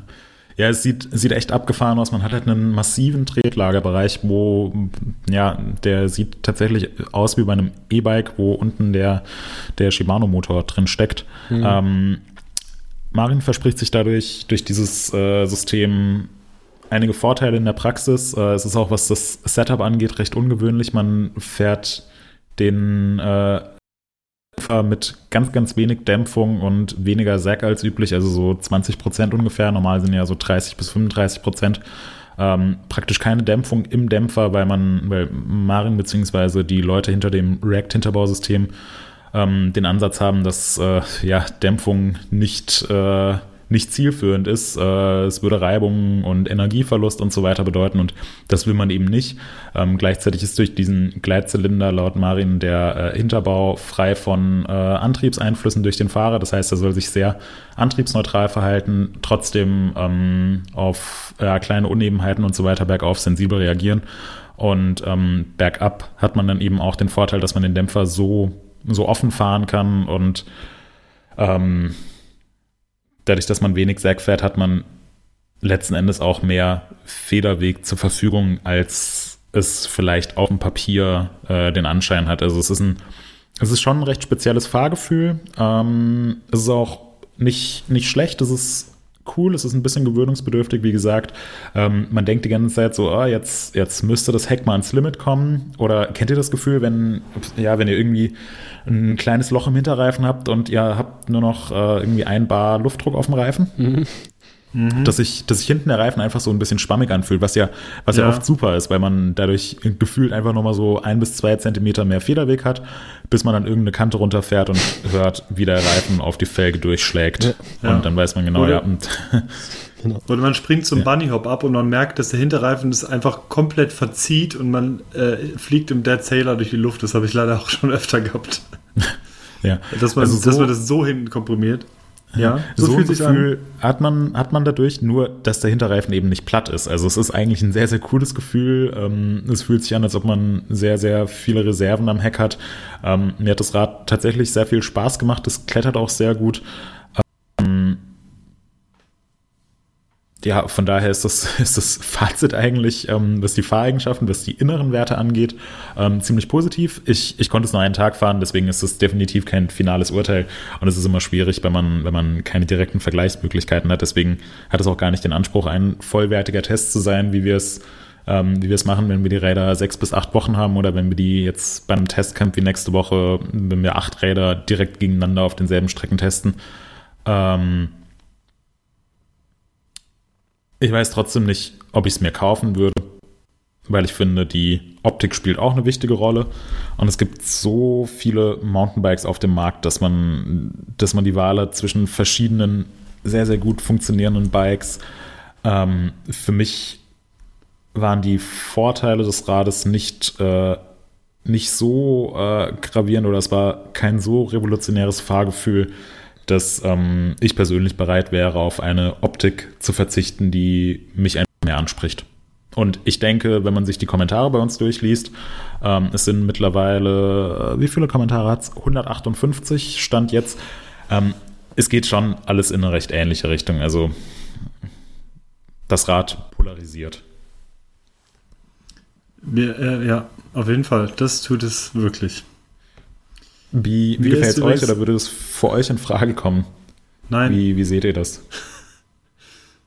äh, ich, ich finde es, also optisch, nee, wird es mir definitiv nicht. Also muss ich sagen, äh, ich finde die Bikes von äh, Marine immer sehr schön.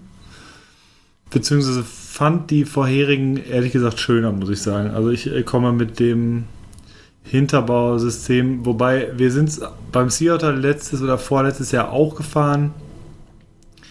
Ähm, und da muss ich sagen, dass es mir, äh, äh, also ich bin es nicht gefahren, aber äh, unser Kollege Sebastian ist es gefahren. Äh, da fand Also das, das äh, Wolfridge, den 29er. ja, genau, das Wolfridge, also Ja. diesen 29er.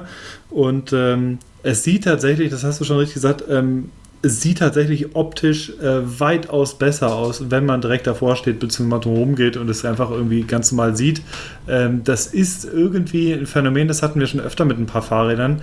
Wenn du auf dem Camp warst oder mit Produkten und du äh, fotografierst, das ist schon irgendwie super geil irgendwie und dann kriegst du das Feedback irgendwie, ah, das sieht ja super seltsam aus und dann guckst du, ja stimmt, äh, von der Seite, ja gut, wenn man jetzt nur diese Seite kennt, ja, sieht es vielleicht ein bisschen seltsam aus, aber ähm, in Wahrheit sieht es eigentlich gar nicht so schlimm aus und so ist es eigentlich auch mit diesem Hinterbau, wobei, wie gesagt, ich bleibe dabei, persönlich wäre es mir zu speziell. Hm. So ging es mir äh, lustigerweise mit dem, mit dem Canyon Strive, also das neue Enduro Racebike von, von Canyon. Das hat mich irgendwie, als ich die ersten Bilder gesehen habe, hat es mich nicht so vom Hocker gehauen. Ähm, also es konnte jetzt auch nicht genau sagen, was mich daran stört. Ich fand, es sah irgendwie so ein bisschen, bisschen zu gerade, ein bisschen zu stelzig aus. Und jetzt eben auch bei der Bike Connection Winter habe ich das Rad das erste Mal in Natura gesehen. Und da hat es mir plötzlich dann richtig gut gefallen. Also es ist, es ist schon interessant. Man sieht jeden Tag so viele Bilder von Fahrrädern im Internet. Aber in echt sieht es dann schon nochmal komplett anders aus. Was, was mir noch ganz gut gefällt, ist, ähm, dass Moritz äh, auf Anhieb ähm, das Canyon Strive richtig einordnen konnte. In der letzten Folge warst du noch nicht ganz sicher. Was ist eine Ja. Spectral, was ist Strive? Eben hast du es so Ja. richtig ganz flott rausgesagt. Äh, sehr geil. Da hat sie doch irgendeine Eselsbrücke gebaut, oder? Strive Ja. Enduro mit E hinten Äh, und Spectral Trail. genau. Ja, ich musste Ah, auch gerade an diese Eselsbrücke denken, weil äh, gestern, Hannes, warst du bei uns in Bad Kreuznach und ich hatte irgendeine Frage zum Canyon und ich wusste wieder nicht, ist das jetzt das Stripe oder das Spectral? Ich glaube, du Es wirst es jetzt nie wieder vergessen. Ich, gl ich glaube, das dauert fünf Minuten und dann habe ich schon wieder vercheckt. So. Also ihr nehmt das Spectral mit, Ja, genau. und nicht das Äh, Stripe. nee, ja. aber, aber sagt mal, vielleicht äh, müssen wir jetzt auch gar nicht so sehr ausdehnen, aber wie wichtig ist euch die Optik von einem Fahrrad? Wenn ihr die Wahl habt zwischen zwei Fahrrädern, beide kosten den gleichen Fantasiebetrag, 5000 Euro hier beim Revo um die Ecke. Ähm, das, eine, das eine funktioniert ein bisschen besser, hat einen etwas steileren Sitzwinkel, Hinterbau geht ein bisschen besser, ähm, ist vielleicht auch ein bisschen besser ausgestattet, aber einfach nicht so schön. Und das andere ist echt so ein bildhübsches Teil, was man sich am liebsten äh, mit einer äh, Wandhalterung, äh, zum Beispiel sehr empfehlenswert ist die, ähm, ist die Steady Rack Wandhalterung, die wir in den vergangenen Wochen vorgestellt haben. Werbung ähm, der Werbung der. Marken. Äh, genau. High five. Ja, also ihr habt die Wahl zwischen, äh, zwischen einem extrem gut funktionierenden Rad, was vielleicht nicht ganz so hübsch ist, und einem ultra hübschen Rad, was aber vielleicht nicht ganz so gut wie das extrem gut funktionierende Rad funktioniert. Für welche Ähm. Funktion entscheidet ihr euch? Tor 1, Tor 2 oder Tor 3? Ja, das ist Hinter Tor eigentlich 3 könnte sich der Zonk verstecken. Das ist eine gute, das ist eine gute Frage. Ich glaube, ich würde mir das, das Hässliche irgendwie halbwegs hübsch machen, äh, was mit einer besseren Funktion ausgestattet ist. Aber ähm, ja, das ist, ist schwierig. Also ich glaube, ich könnte mich zwischen den beiden könnte ich mich sehr schwer entscheiden, wobei ich sagen muss, dass Funktion schon vor Optik geht. Auf der anderen Seite muss ich sagen, dass, äh, dass mir die Optik eines Rades schon sehr wichtig ist. Ähm, ich plane gerade meinen, meinen neuen Hobel. Bin da selber Ähm, gerade mit einem Plan dran. Und selber ist ein kleinen dran. Und äh, da, da hätte doch jetzt mal super mal einer weiter, von komm. deinem Soundboard. Ne? So, und ähm, da habe ich, äh, da war ich also was am Plan dran und ich habe auch ein Rad für dieses Jahr geplant. Ähm, und da habe ich jetzt auch irgendwie lang geguckt, wie machst du es irgendwie farbtechnisch.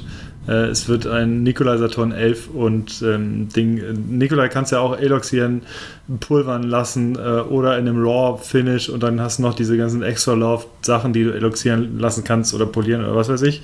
Und da habe ich halt auch relativ lang äh, überlegt, okay, was passt irgendwie am besten, was würdest du jetzt da äh, mit den Komponenten irgendwie machen und ähm, da schaue ich auch nachher, dass es ein schönes Rad ist. Also ähm, liegt aber auch, glaube ich, dann daran, dass man sich das ein bisschen selber entscheiden kann, wenn man sich die Räder logischerweise auch selber aufbaut. Also ich, ich kaufe relativ selten Räder von der Stange. Meistens ähm, hole ich mir einen neuen Rahmen und verkaufe den alten Rahmen und ähm, baue es dann wieder entsprechend irgendwie um.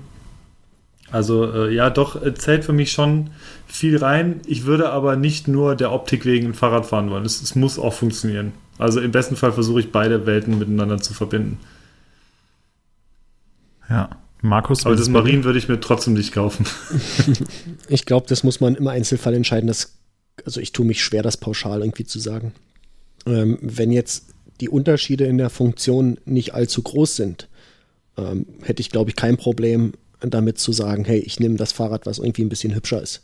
Ähm, ganz, ja, ganz ehrlich, äh, das ist vielleicht ein bisschen so Eitelkeit oder so, aber ähm, es soll halt auch gefallen. Und ähm, gut, wenn jetzt äh, das eine Ding äh, super hübsch ist, aber überhaupt nicht funktioniert, ähm, ja, irgendwie ein Gelenker mit Pedalrückschlag und hast du nicht gesehen, ähm, äh, klar, dann äh, greift man wahrscheinlich zum anderen, aber das ist das, was ich meine. Du musst es im Einzelfall entscheiden.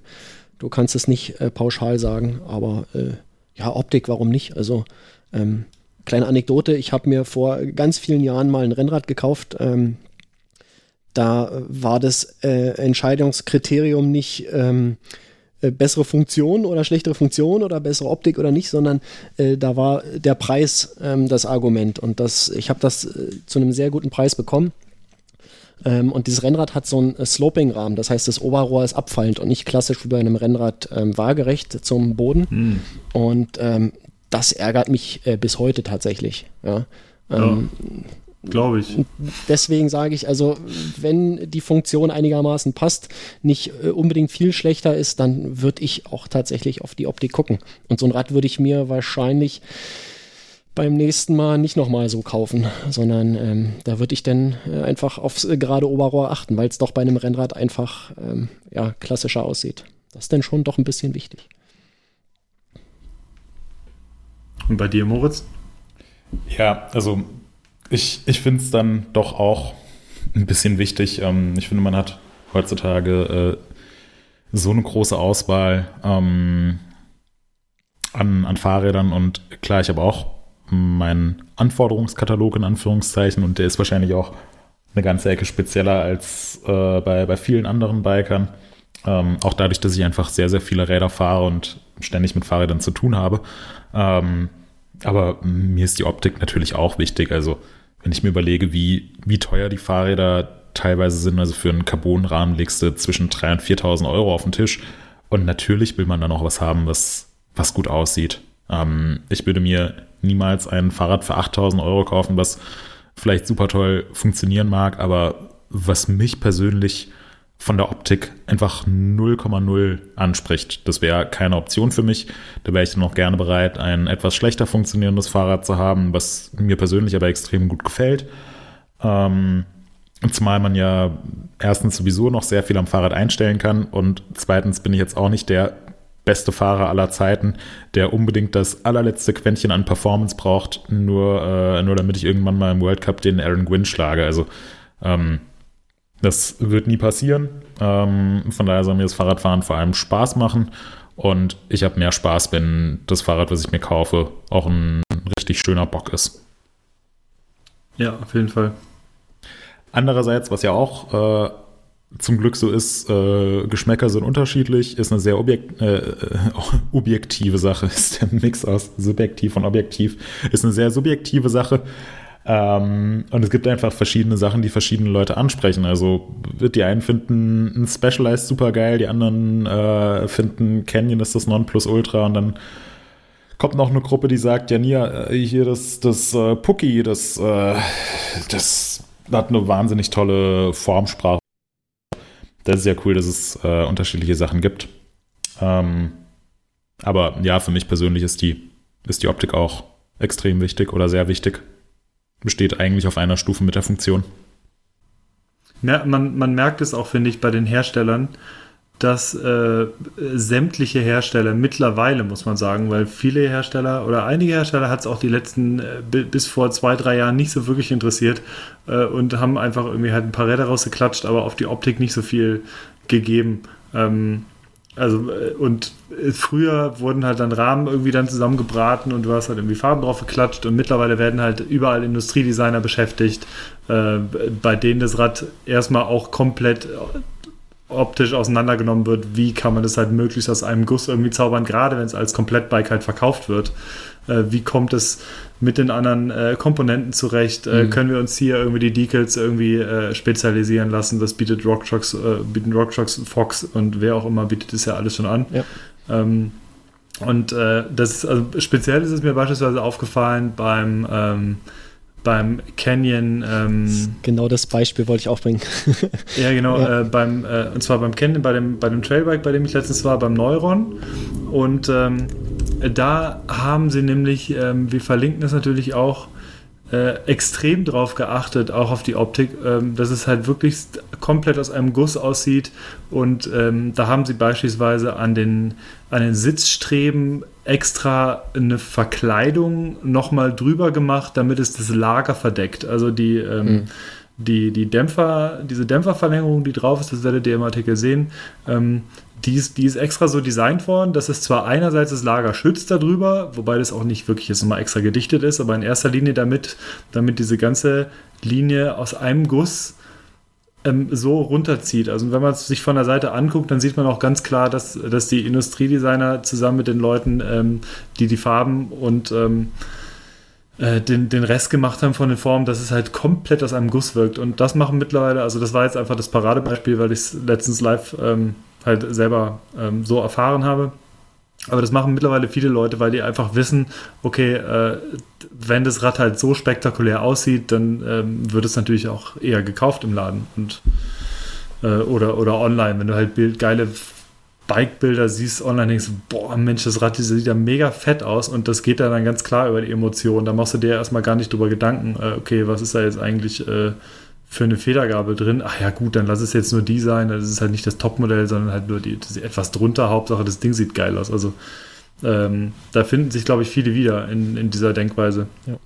Ja, gerade bei, äh, als du das äh, Canyon Neuron ansprichst, wenn man sich da mal durch die äh, Modellpalette äh, durchklickt, die haben ja nur wirklich vom super teuren Carbon äh, Modell bis runter zum äh, ja, preiswerten, muss man schon sagen, Aluminiummodell, ähm, bei denen vielleicht die Abdeckung nicht mehr verdeckt ist, äh, wie du es gerade gesagt hast, aber die Lackierung mhm. zum Beispiel trotzdem passt. Also wie sich übers Oberrohr ähm, halt der andersfarbige Streifen durchzieht äh, über das Ende vom Sitzrohr bis runter auf den äh, Druckstreben, äh, ja, bis ran an die ans hintere Ausfallende. Das passt auch ja. dort. Also die haben das komplett durch ihre gesamte Palette durchgezogen und ähm, das ist schon ähm, ja wirklich äh, gutes äh, Industriedesign, wie du gesagt hast. Und ähm, ich glaube, die wissen auch, dass das äh, ganz vielen Leuten wichtig ist und äh, viele eben auch, ja, wir haben's, wir sind das beste Beispiel. Drei von drei Leuten äh, sagen, ähm, es ist wichtig beim Kauf, ähm, die Optik und äh, das, dem wird da Rechnung getragen.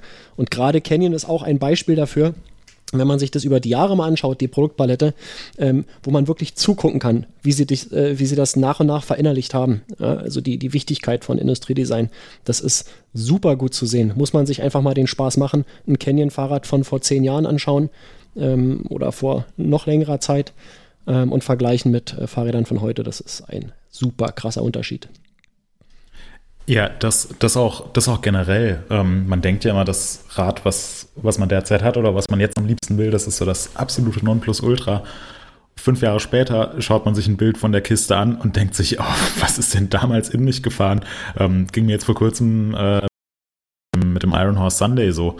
Ähm, ist ja so eines der legendären Downhill-Bikes und ähm, als die Athertons ihre eigene Fahrradfirma präsentiert haben mit dem, ähm, mit dem Atherton Downhill-Bike, das erinnert ja auf den ersten Blick schon sehr an das, an das Sunday von damals, bis ich mir dann mal beide Bikes nebeneinander angeschaut habe und äh, gemerkt habe, uh, das, das Sunday, das sah in meinem doch ein bisschen anders aus, als es, als es letztlich in Wirklichkeit aussah.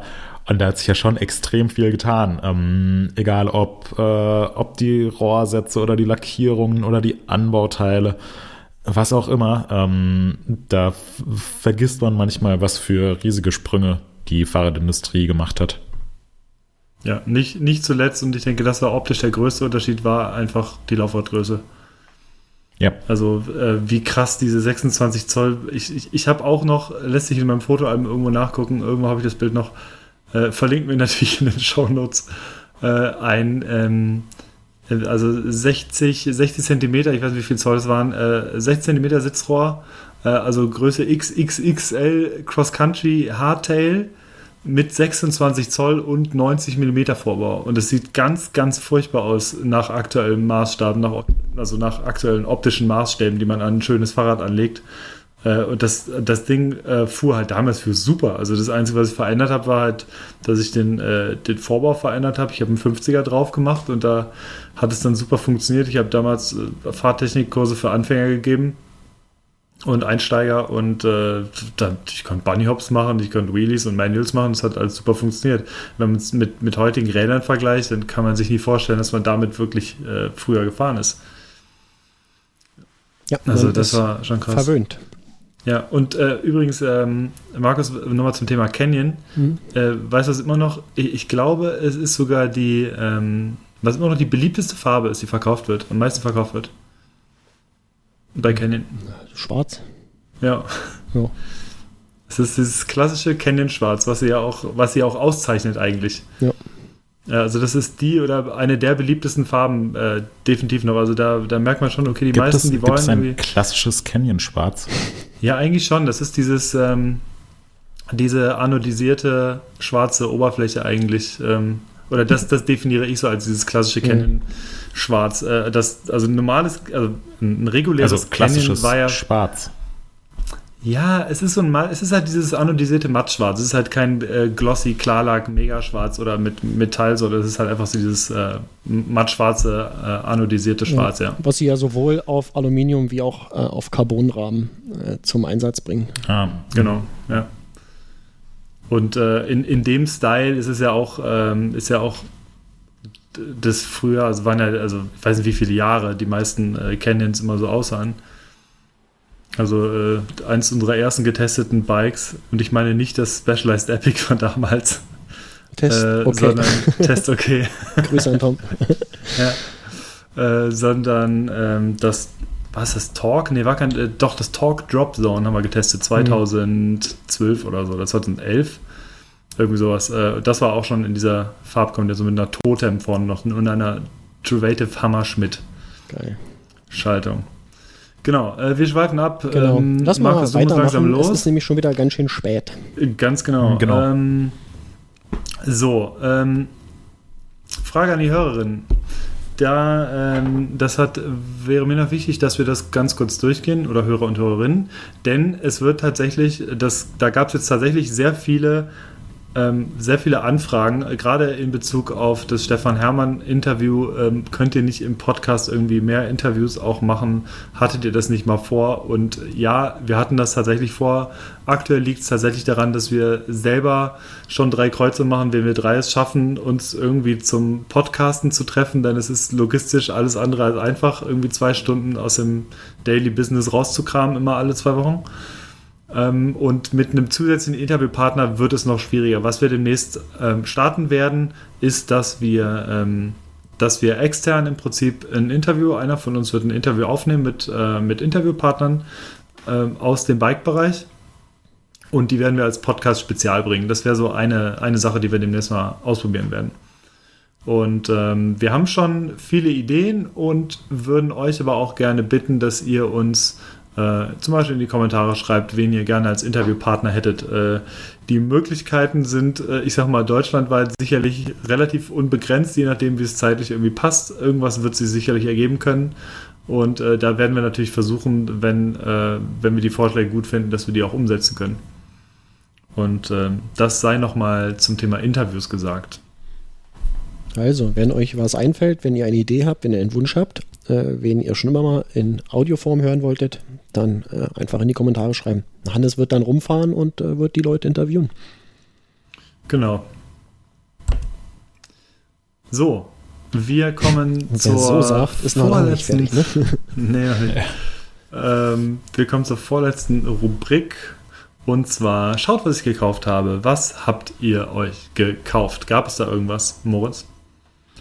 Ähm, nee, macht, äh, fangt ihr mal an. Ich schaue mal kurz in meine, äh, in meine Kreditkartenabbuchung, ob da irgendein, äh, Ja, ja, ich, richtig geil vorbereitet. Hammer. Ja, tut mir leid, ihr kauft euch immer irgendwelche komischen Sägen und Vertikutiermaschinen und Hirnröbel, Fröbel und was auch immer. Irgendwas. Warten wir Da ab. kann ich halt nicht mithalten. Ich bin auch Ja. nicht so alt, dass ich den ganzen Quatsch brauche. Röbel, Fröbel. So ein schönes, äh, schönes Schimpfwort für ein hässliches Fahrrad. Hast du den Röbel, Fröbel gesehen? Okay, pass auf, damit wir hier mal vorankommen, äh, würde ich Jetzt einfach, geht's wieder los mit der Werkstatt. würde ich einfach anfangen. Ja, ich habe tatsächlich ähm, mir Werkstattsachen gekauft, aber nur Kleinigkeiten. Obwohl, ich hatte eine Sache nicht erwähnt beim letzten Mal. Ähm, egal. Ähm, ich habe mir äh, so ein bisschen Sicherheitskram für die Werkstatt gekauft. Ähm, habe letztens gemerkt, dass ähm, ja, wenn man eine Weile mit Holz arbeitet und äh, viele ganz äh, feine Späne und Staub äh, dabei erzeugt, dass das unangenehm in der Nase wird. Ja, da klingt man auch irgendwann komisch. und am nächsten Tag das Zeug noch irgendwie im Taschentuch war. Ähm, da habe ich mir jetzt mal so Atemschutz, äh, eine Atemschutzmaske besorgt, äh, die einfach den Staub abhalten soll beim Arbeiten. Ähm, und habe mir noch eine Schutzbrille besorgt. Äh, ich hatte bisher immer meine ganz normale Brille, die ich trage. Die Oakley. Das Problem ist, dass äh, die eben nicht äh, resistent ist gegen irgendwie auch nur leichte Einschläge. Äh, zumindest ist es nicht getestet und geprüft. Und äh, ja, manchmal fliegen halt doch äh, Sachen durch die Werkstatt. Das ist äh, echt interessant, gerade wenn man mit äh, so mit Sägen arbeitet, die so 2000 irgendwas Watt Leistung haben. Da ist eine Menge Energie drin. Und ja, wenn da irgendwie so ein Holzstück wegfliegt, das äh, möchte man nicht ins Auge bekommen. Und ja, dazu eine Schutzbrille, die ich sozusagen über meine ganz normale Brille tragen kann. Äh, funktioniert sogar zusammen mit der Atemschutzmaske. Das sieht dann zwar sehr lustig aus, aber ähm, ihr wisst, Safety First. Ähm, das ist auch der Äh, Grund, warum man einen äh, Helm tragen sollte beim Radfahren.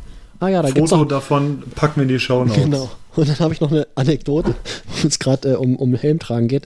Äh, ich habe mich letztens hingelegt. Ähm, äh, ja, ist mir fast peinlich, aber ich denke, ich kann es erzählen. Ähm, bin mit meinem Crosser gefahren. Äh, so richtig schön äh, Forststraße, äh, Waldweg. Ähm, es lief richtig gut. Ähm, Unterlenker gefahren. Ähm, ich weiß nicht, wer von euch äh, Rennrad fährt, aber äh, wenn man Unterlenker fährt, der Blick geht wohin? Hannes? Äh, eher Richtung Boden. Eher, eher Richtung 90 Grad nach unten, ne? Ja, genau. Also du Äh, genau. eher halt Ich- keulen und hoffen, dass nichts kommt. Genau, und ich knall da so durch den Wald und ähm, ja, der Weg macht so eine leichte Linkskurve und ich fahre so und äh, hin und wieder guckt man ja mal nach oben und Ich richte den Blick nach oben und sehe nur so eine grün-weiß gestreifte Waldwegschrank auf mich zukommen. Boah. Ich habe noch irgendwie versucht zu bremsen, aber es, es war einfach nicht, nicht möglich. Ähm, habe dann im letzten Moment die Finger von der Bremse nochmal genommen, äh, was sehr gut war. Sonst hätte ich mir die da äh, wahrscheinlich alle komplett einmal gebrochen.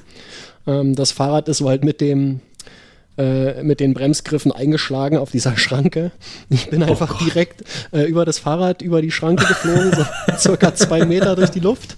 Ähm, hab mich einmal äh, so abgerollt über den Kopf, ähm, hab's richtig knirschen gehört, das war so schöner Schotter. Ähm, und das Fahrrad überholt mich und kommt nochmal drei weitere Meter später zum, äh, zum Liegen. Und ja, ich habe mir äh, beide Beine Upsi. richtig geil aufgeschrammt, das Knie tut heute noch weh ähm, und beide Ellenbogen. Und äh, ja, der Helm hat mich da vor einem äh, Schaden am Kopf bewahrt. Also der hat eine ziemliche Schramme bekommen. Ähm, das war echt gut, dass ich den aufhatte. Also das darf man nicht unterschätzen, äh, so ein Helm beim Sport im Wald. Ja, aber Ja. Es, es war dann so krass, ich hatte so viel Adrenalin. Ich bin aufgesprungen, glaube einmal ganz laut Fuck durch den Wald gebrüllt. Ähm, hab das Fahrrad genommen, hab geguckt, ob der Lenker irgendwie gerade ist, äh, bin aufgesch äh, hab mich raufgesetzt und bin weitergefahren und äh, hab dann zu Hause erst gemerkt, wie eigentlich alles äh, komplett in Schmerzen äh, überhaupt nicht auszuhalten war. Äh, und Schön hab im mir dann 50er Schnitt nach Hause gekurbelt. ja, so wie das so ist, ne? Adrenalin erkennt das wahrscheinlich. Und, Ja. und, Wieder im Untergriff gegen das Garagentor gedonnert. und ich hab Das mir machen die bei der, Ra bei der Rampage ja auch immer so. Die werfen direkt so die Arme in die Luft. So, ja, ja, mir geht's gut. Ja, Ah, genau. Geil. Genau. Damit es nachher auf Film immer lässig aussieht. Und dann so, oh, ja, diese oh mein Zeh tut doch ziemlich weh. Ja. Ich habe mir dann zu Hause Äh. auch erstmal äh, Ibuprofen reinwerfen müssen. Das war echt nicht angenehm, äh, die nächsten äh, zwei, drei Tage. Aber jetzt ist wieder so gut wie gut. Ähm, das Knie tut manchmal noch ein bisschen weh, wenn ich es belaste. Aber ähm, ich äh, beschwere mich nicht. Es war echt großes Glück. Äh, hätte auch ganz anders ausgehen können. Ich, ich würde da ganz kurz reingerätschen, denn ich habe ähm, eine ähnliche äh, Sturzstory auch. Und zwar auch mit dem Rennrad, äh, wo du es gerade gesagt hast, war auch eher so eine Sache, wo man denkt, okay, das, das ist tatsächlich, glaube ich, der peinlichste Sturz überhaupt gewesen, den ich bisher gemacht habe ähm, oder vollführt habe, denn ich bin von einer sehr schnellen Rennradrunde gekommen. Es war, keine Ahnung, Feierabendverkehr und äh, ich versuche natürlich die großen Straßen zu umfahren, aber ähm, manchmal ähm, geht es einfach nicht und das war an einer vielbefahrenen Kreuzung und ich stand ganz vorne. Äh, hatte schon ähm, relativ runtergeschaltet, war trotzdem auch noch in einem relativ hohen Gang. Und ähm, ich fahre also los und gebe richtig Druck drauf aufs Ja, ich obere weiß, Kettenblatt und das obere Kettenblatt. Ich weiß, was äh, passiert. es ist schon relativ ausgenudelt. Es hat schon, keine Ahnung, ein paar 5.000, 6.000 Kilometer hat es halt weg. Und äh, ja, und es rutscht da durch und ich fuhr original vielleicht 0,5 km/h zu diesem Zeitpunkt, weil ich genau gerade losgefahren bin. Es rutscht direkt durch.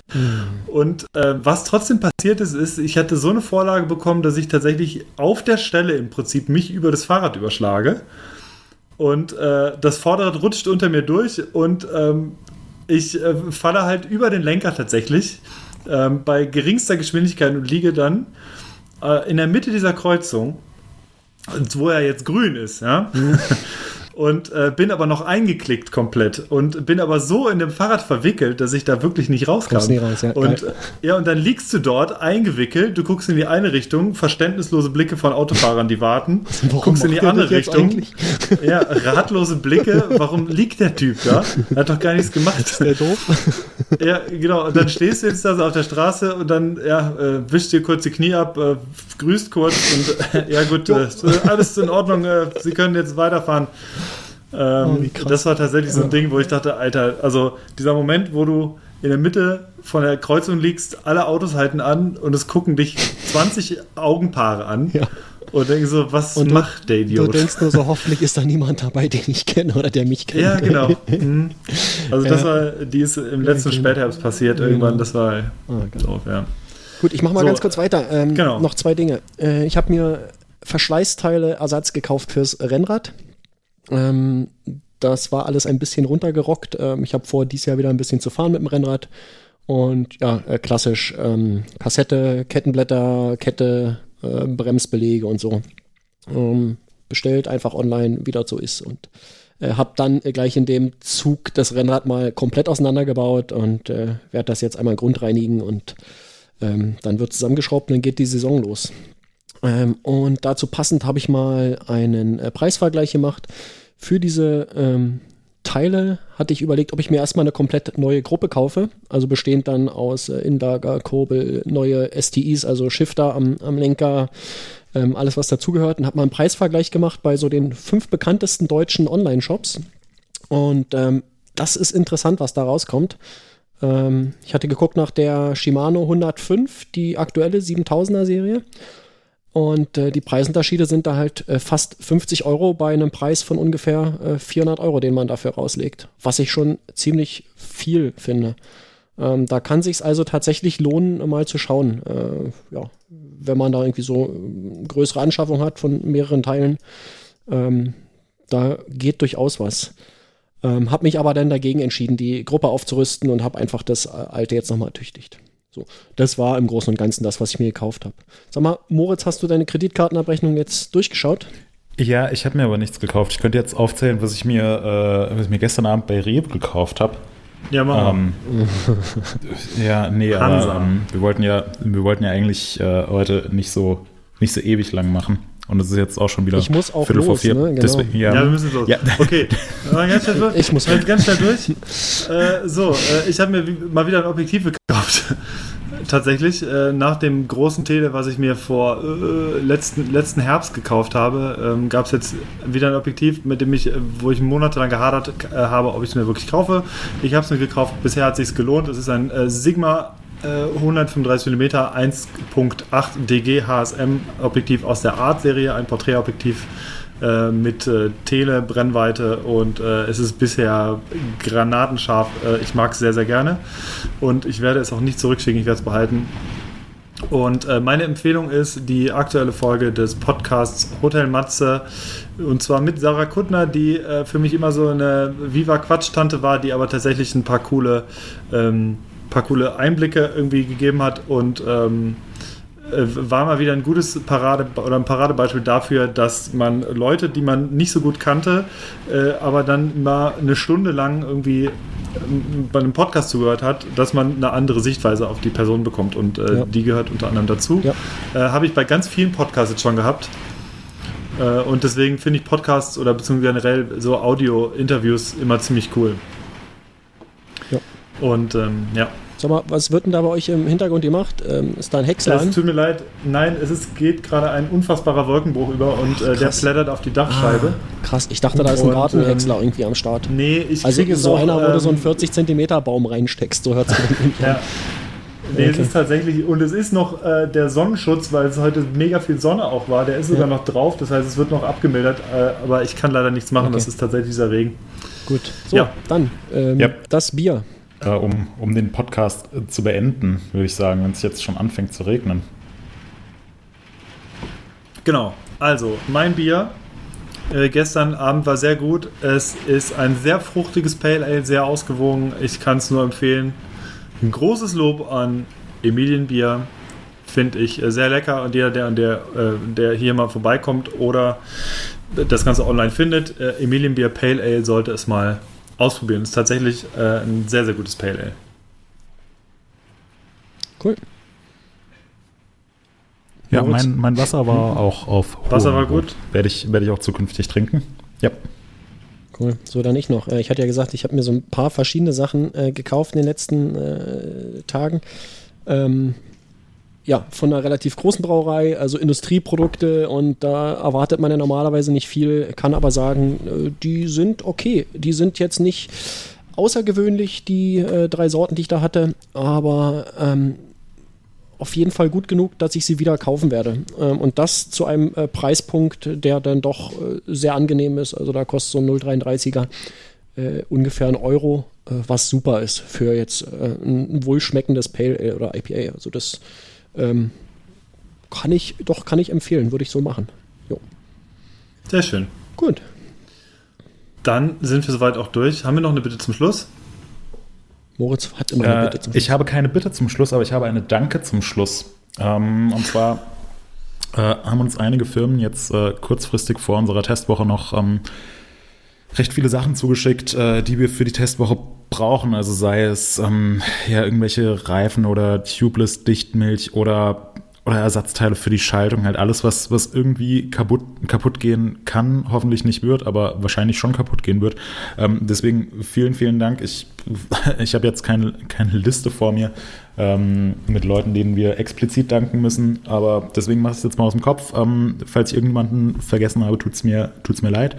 Aber ähm, besten Dank an äh, Michi Kohl von Schwalbe, an äh, Max und Carsten von SRAM, an das komplette Team von, von Bike Components, ähm, auf die immer Verlass ist, äh, Sportsnut, Muck-Off, ähm, ja, also sind, äh, sind sehr, sehr viele Leute, die uns da jetzt äh, weitergeholfen haben und die uns ähm, das ermöglicht haben, dass wir mit gutem Gewissen und äh, ausreichend Ersatzteilen in die, in die ähm, Testwoche gehen können.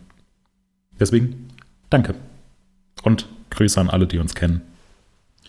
Das ist doch ein schönes Schlusswort. Und äh, so würde ich das sagen, äh, beenden wir auch unsere Episode Nummer 22. Wir hören uns in ja, anderthalb bis zwei Wochen wieder. Und äh, Moritz, dir und äh, unserer ganzen Crew wünsche ich viel Spaß auf der Testwoche. Möglichst äh, bitte keine Stürze, keine Krankheiten und äh, testet schön Fahrräder und sonstiges äh, Gerödel. Und ähm, ja, Ja, würde ich sagen, wären wir soweit. dann euch noch einen guten Sturm. Bis bald. Bis Ja, bald. danke. Alles klar, mach's Ciao. gut. Ciao. Hab alles erledigt.